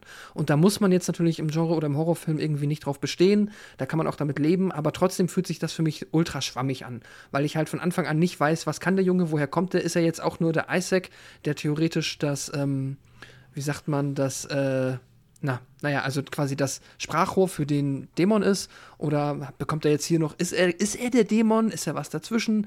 Das ist alles so wischiwaschi, dass man den, diesen Eli überhaupt nicht einordnen oder ich ihn nicht einordnen kann. Und dann ist, also spätestens dann ist für mich auch jeder ernstzunehmende Horror hier dann halt auch flöten gegangen. Und ab dann ist es halt, muss ich mir die Unterhaltung woanders suchen. So ging es mir zumindest mit dem Film. Es ist auch, um das mal aufzugreifen, es fühlt sich dann auch gerade, wenn wir zum Ende hinkommen ähm, des Films, so ein bisschen so. Also ich mag das Ende, weil es halt wirklich was anderes ist und auch unerwartet kommt mit dem Tentakelmonster und so weiter. Aber gerade dann, wenn Eli dort auch mit Joshua kämpft und so weiter, das fühlt sich ein bisschen an wie ein Creature-Feature, aber mit Harry Potter. Irgendwie so, weil die auch, also richtig so, die schießen ja auch so mit so Zauberblitzen auf sich und sowas. Das ist schon ein bisschen, ja, naja, und er hat auch dann noch, auch natürlich angesagt, Nightmare on Elm Street hat auch so ein paar Traumsequenzen, die ja auch neu sind, ein bisschen, die da mit reinkommen. Ähm, da sind schon ein paar Sachen bei. Also gerade im Mittelteil muss ich sagen, da kann man auch schon mal aussteigen, gedanklich, als äh, Zuschauer. Und auch so, wenn da so Sachen so, so, wo da einfach nichts hinterfragt wird. Ach so, Junge, ach, du hast ein, ah, das ist ja toll, dass du dieses Maisfeld hier auf dieser Industriebrache äh, gemacht hast. Äh, ja, die verkaufe ich. Da wird gar nichts hinterfragt, so. Also, das ist so, ich meine, der hat halt, das ist halt gewachsen innerhalb von einer Stunde ein riesiges Maisfeld, so. In, mitten in Ja. der Stadt. naja. Ja. Aber es ist okay, es ist lustig irgendwie. Also für mich als Zuschauer ist es dann irgendwie, so wie André schon sagt, irgendwie dann halt lustig. Ne? Das ist irgendwie unterhaltsam. Ja, das ist halt die. Albernheit, die der Film sich einfach komplett Ja, ja. rausnimmt. Und irgendwie macht ihn das sympathisch. Also, Ja, wie gesagt, ich, ich halte ihm das total zugute. Das mag auch, vielleicht- also, das mag vielleicht ein bisschen dran liegen, weil ich die halt wirklich auch nochmal alle am Stück geguckt habe, die drei jetzt. Und da fällt halt der dritte durch diese, durch diese offensive, Ein, äh, äh, offensive Albernheit positiv auf. Aber auch eben vielleicht, aber auch nur, weil die letzten beiden halt teilweise so dröge waren. Ähm, und ich weiß halt nicht, wenn ich die jetzt in vielen Abst in größeren Abständen geguckt hätte, ob das dann vielleicht ob ich diese Albernheit dann vielleicht schon wieder negativ gesehen hätte, ich weiß es nicht. Aber er hat einfach im Vergleich natürlich einfach als dritter Teil hier, ähm, hat er einfach einen ganz anderen Drive, der mich zumindest vom Bildschirm oder vom, ne, vom Fernseher äh, einfach nicht langweilt. Und das halte ich ihm dann schon wieder zugute, weil er einfach immerhin, immerhin was macht und was wagt und Ideen hat, irgendwie so, so blöd und ähm, äh, irgendwie dann doch unpassend, die teilweise wirken mögen, weil ja auch einfach dieser komplette, weißt du, wir, vor, vor zwei Stunden sprach ich noch über die Eleganz von Cosmic Horror und jetzt sind wir irgendwie bei, bei Maden aus dem, aus dem Maul und, und Spaghetti-Monstern. Ähm, aber in dem Kontext so, also, also dann lieber so, als noch so ein dröges Ding wie, die- wie, Ja. wie die beiden davor jetzt so. Ne? Von daher, ey, ich, ich, ich hatte damit wirklich meinen Spaß. Es gibt so eine geile Szene auch im Film. Das ist, wenn, erinnert ihr euch, wenn ähm, Joshua auf dem Basketballplatz ankommt und äh, seine Freundin in Spät sagt dann, ja, komm, Malcolm, lass ihn doch mitspielen. Und dann zieht er so irgendwie seinen, seinen, seinen Sakko aus und läuft auf dem Basketballplatz und da läuft natürlich ein Hip-Hop-Track zu, aber weil er ja vom Land kommt, läuft ein Banjo mit beim Hip-Hop-Track. So, das ist halt so der Film, ne? Ja, stimmt, stimmt, ja. Ja. Ah, ja. Nee, muss ich auch sagen, hat mir irgendwie gefallen. Ja, und dann natürlich äh, das Ende. Also man, es wird schon mal angedeutet, ähm, äh, zwischendurch, als der Vater dort hier diese ganzen Preislisten und sowas durchguckt, ähm, da steht schon irgendwie, da, da wird schon einmal erwähnt, dass Germany ja der, der Weltmeister in Sachen Maisexport weltweit ist. Steht auf seinem Zettel drauf, ganz oben. Und da dachte ich schon, hm, hm. Und dann, als ich am Ende das Schiff gesehen habe, dachte ich, oh, oh. Und dann kam es tatsächlich dann, ähm, sehen wir, wie es schon eigentlich längst zu spät ist, das Unheil und äh, dort die riesigen Kisten mit Mais ähm, am, am Hafen sind. Und äh, dann gibt es so eine große Einblendung, das habe ich auch, glaube ich, auf, ich, ich mach's das nochmal noch mal mit in die, auf Instagram, könnt ihr es nochmal sehen, falls ihr es verpasst habt in der Insta-Story, ähm, in, die, in, die, in den Episodenpost, da mach ich es nochmal mit rein. Da sieht man dann auch ein großes Schild, da steht, äh, was stand drauf? Hamburg Hafen? Nee, Seehafen, ne, oder so, glaube ich. Weiß nicht mehr genau, ich, ich gucke mal nochmal nach. Äh, Hamburger Seehafen, ja. Hamburger glaube, Seehafen, genau. Und da muss ich sagen, da habe ich schon echt gefeiert, muss ich sagen. Also das äh, hat mir sehr gefallen, weil das auch so unerwartet kam. Beim, bei den anderen Filmen wussten wir es ja irgendwie bei Demon 2 und bei, bei The Church. Aber hier wusste es halt wirklich überhaupt nicht. Und ähm, das war echt cool, muss ich sagen. Ja. Ähm, ich finde, zum einen ist es, bringt der Film Urban Harvest ein bisschen diese Children of the Corn-Thematik einfach mit ein bisschen Abwechslung, weil es in die Großstadt kommt. Das habe ich auch damals, als ich den Film zum ersten Mal gesehen habe, nicht erwartet. Ähm, hat einen, einen, wieder einen richtigen Kinderantagonisten, der auch funktioniert. Ähm, es ist natürlich, wie gesagt, also über die Handlung brauchen wir hier nicht groß diskutieren. Die ist halt vollkommen blöd. Ähm, und auch die, die religiösen Motive sind hier auch, sind halt völlig übertrieben. Also für mich unauthentisch halt, dass die, die ganzen Kids aus Chicago da dem Eli sofort folgen und so weiter. Ähm, aber dafür punktet der Film eben Mhm. mit wirklich sehr netten und deftigen Gore-Szenen. Ähm, hat irgendwie, der macht Spaß. Ganz einfach, der macht Spaß. Außer so ein paar Minuten im Mittelteil. Aber das ist so ein, so ein einfach überflüssiger 90er Jahre Videothekenhorror. Den guckst du dir einfach mal an und du weißt, du wirst dich nicht ärgern, wenn du den guckst. Also, das ist so dieser typische Film, den leg ich halt ein Samstag, wenn ich mir sage, ah, ich habe eigentlich noch keinen Bock, schlafen zu gehen, aber ich schaffe jetzt auch nicht der Pate. Da gucke ich den hier ins. Oh gut, das ist jetzt ein sehr schlechter Vergleich von, ich gucke, ich habe keine Zeit für Paten, gucke ich halt Kinder des Zorns 3. Ist auch Quatsch. Aber sag mal so, ich gucke jetzt nicht irgendwie, habe jetzt keine Lust, meinen Kopf noch anzustrengen, aber ich will noch irgendwas, was mich unterhält. Aber mit Horror, dann gucke ich so einen Film und da passt der perfekt rein. So funktioniert er auch. Ähm, hat irgendwie diese Mischung, dann auch noch so Hellraiser, Harry Potter, Monster Movie, alles mit drin. Abstecher Richtung Hamburg, also was willst du letztendlich mehr? Der ist irgendwie gleichzeitig sehr unterhaltsam und gleichzeitig sehr nervig. So würde ich es mal ausdrücken. Und ich, ja, für mich ist es bis zu diesem Zeitpunkt ähm, der beste Film der Reihe und dem gebe ich allerdings jetzt auch, er ist nicht so gut, dass ich ihn jetzt besser bewerte noch als den zweiten, aber so gefühlt ist er noch minimal ein bisschen besser und gibt ihm auch zweieinhalb von fünf. Aber Spaß macht er am meisten von den ersten dreien, finde ich zumindest. André. Achso, Ja. haben, wollen, wollen wir noch was zu Shelly Theron sagen? Diese zwei Shots auf ihr Gesicht. Wusstet ihr das beide vorher, dass sie auftaucht oder habt ihr das beim Gucken gemerkt oder Mhm. ist jetzt im Nachhinein gelesen? Das wusste ich vorher, aber jetzt aber auch nur im Zuge der Vorbereitung. Also das war mir nicht f- immer bewusst. Nee, ich wusste es auch noch nicht vorher und ich muss auch zugeben, ich hätte es, glaube ich, auch nicht entdeckt, wenn ich es nicht gewusst hätte, weil es so kurz ist. Ja, es ist Also sie nur ist ja wirklich nur- eine halbe Sekunde oder so, ne? Ja, ja, es ist halt super kurz. Also wenn du es nicht weißt, fällt es dir, glaube ich, nicht auf so schnell. Ähm, von daher, aber ich wusste es halt und habe versucht, das rauszu, also rauszusehen und da beziehungsweise habe vorher schon ein Bild davon gesehen im Netz und dann wusste ich ungefähr, wo das kommen muss und dann ein bisschen darauf geachtet und dann habe ich es auch, entdeckt, aber hätte ich ohne, glaube ich, gar nicht erkannt. Ja. Ähm, ja, zum Film. Ich ähm, habe ja schon einiges jetzt auch äh, gesagt, äh, beziehungsweise es kam, glaube ich, gut raus, wie ich zu dem Film schon stehe. Also ich fand den überraschenderweise tatsächlich von den dreien jetzt am besten. ähm, der hat halt mit dem Original, sag ich mal, jetzt nicht mehr so viel zu tun, rein was die ganze Stimmung angeht, wovor, worauf eigentlich der Horror auch basieren soll, was da eigentlich die Intentionen mal waren. Aber halt, es ist ein dritter Teil ähm, einer Reihe, die halt mich jetzt schon zweimal semi enttäuscht hat. Und dann kommt jetzt hier halt ein Film, der, ähm, ja, der deutlich alberner ist, der das Ganze eben nicht so komplett ernst nimmt, der zwar immer noch versucht, gerade am Anfang noch, äh, ja, eine normale Horroratmosphäre aufzubauen, aber spätestens, wir haben äh, schon drüber gesprochen, Chris hat es auch schon mehrfach gesagt, Dinge wie mit dem, mit dem Rap und dem, mit dem Basketballplatz, ja, sobald es in die Stadt geht, wird es so albern teilweise, aber eben auf so eine spritzige Art, auf so eine auf so eine Art, wo ich mir dachte, ja, danke, gib mir doch wenigstens mal ein bisschen Entertainment irgendwie. Wenn du schon keinen Horror kannst, dann gib mir dabei Unterhaltung so irgendwie. Und dazu kommen dann aber trotzdem echt auch noch zum Beispiel gute Effekte, eben schon gesprochen, ja, die Effekte aber hier im dritten ist halt durch, dank ähm, äh, Scream Matt George auf jeden Fall auf einem anderen Level. Ähm, da, da, da kamen die, ähm, da kamen die, die Blutschmierereien der ersten beiden echt nicht ran. Und äh, das macht auch Spaß irgendwie. Da, da gibt es da gibt's neue Möglichkeiten, die die Reihe dann zwar eher, sag ich ja, auf so ein 0815 Horror-Level irgendwie heben, aber das, ist, aber das Horror-Level ist immer noch besser als das, was die ersten beiden Filme gemacht haben. Und somit ging mir der dritte wirklich erstaunlich gut rein. Der, der, der ist flott, der hat ein, besser, der hat ein gutes Pacing, ähm, der hat gute, gute Horrormomente, der hat harte Szenen und das Finale war halt einfach fantastisch. Also dann daraus plötzlich ein Creature-Feature machen, hat mir mega gefallen, hat fast schon so Troma-Vibes Vibes gehabt mit seinem riesigen Tentakel-Korn-Mutantenvieh. Ähm, alles absurd und hat, wie gesagt, auch an sich, also ich meine, wenn wir so über so ein Tentakelwesen reden, sind wir ja fast schon wieder so ein bisschen bei Lovecraft, aber natürlich hat das nichts von dieser ähm, mysteriösen Angst vor etwas Unbekanntem, was mal eigentlich im ersten Teil dieser He Who Walks Behind the Rose sein sollte, sondern jetzt ist es einfach ein fucking Tentakel-Alien, was aus Korn besteht. Aber was soll's so? Es äh, werden ein paar Jugendliche zerlegt und dann hast du einfach da wirklich so ein klassisches ähm, The Blob-artiges äh, Creature-Ende und das fand ich, fand ich tatsächlich sehr, sehr unterhaltsam. Von daher, ähm, der dritte äh, ist ein, ist ein bescheuerter 90s-Horrorfilm, aber einer, der einfach Spaß macht. Und ähm, von daher gebe ich ihm drei von fünf. Ich war echt unterhalten. Gucke ich nochmal, auf jeden Fall, tatsächlich.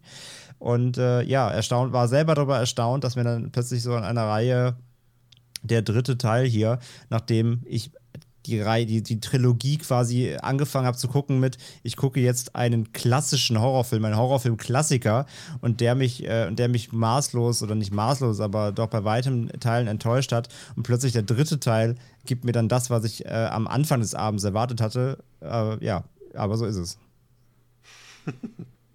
Ja, ich bin ja auf deiner Seite. Pascal. ja.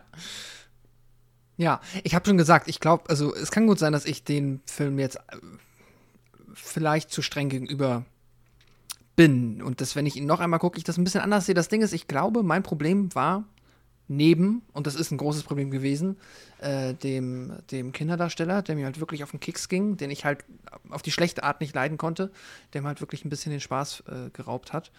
Ähm, dass ich halt die Hoffnung hier noch nicht, irgendwie nicht aufgegeben hatte, dass ich halt vielleicht, ja, dass es halt noch mal so um die Grundidee geht oder keine Ahnung, dass man halt jetzt noch mal, ich möchte, ich möchte den ersten guten Film sehen, wo zwei Erwachsene in eine Stadt kommen, die nur von Kindern bevölkert ist und dann passiert da was Spannendes. So, das muss doch möglich sein. Ich habe mich bekommen, wie viele Filme kommen noch? Es kommen noch sieben, ne? Gefühlt 400, aber Acht.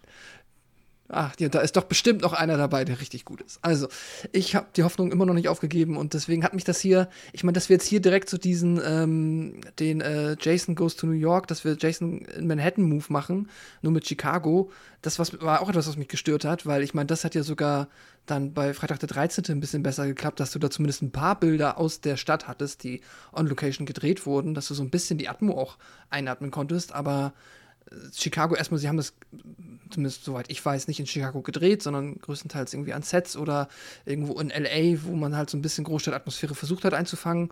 Aber ne, das war für mich, hat sich das nicht nach der, der, großen Großstadt angefühlt. Und das dachte ich, ist jetzt so der Hauptgag. Klar, du hast diese Schule, ähm, die sieht schon irgendwie aus wie eine Schule in der Stadt, aber ja, das fand ich auch ein bisschen enttäuschend.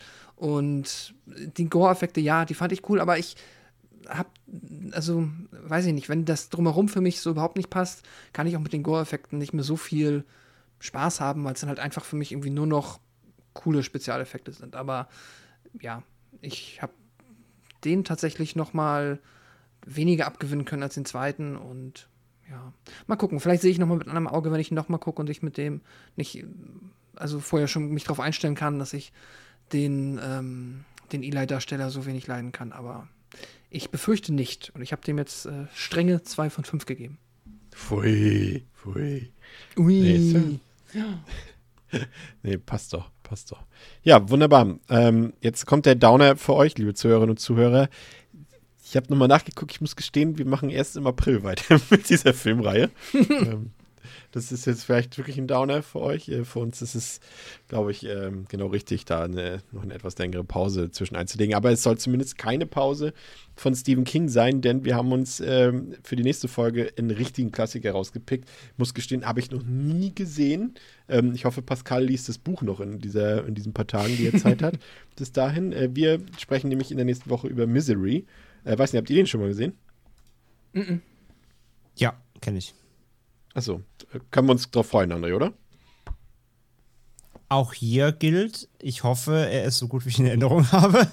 Achso, okay, heute wann hast du ihn das letzte Mal gesehen? Heute hat, ich glaube, so um die 2011, 12 rum. Also schon auch schon okay. zehn Jahre nicht mehr. Ja. Aber ich bin mir doch ziemlich sicher, dass er besser ist als Children of the Corn. Aber ich hoffe, also ich hoffe einfach, ich hoffe. Sehr gut. Kriegen wir hin. Also freut euch darauf. Äh, denkt dran, äh, äh drückt die Glocke. André hat es befohlen. Und ähm, dann hören wir uns in der nächsten Woche wieder mit Misery. Danke, dass ihr zugehört habt und danke bis zum nächsten Mal bei Devils and Demons mit Pascal, mit André und mit mir, mit Chris. Macht's gut. Ciao. Ciao. Tschüss.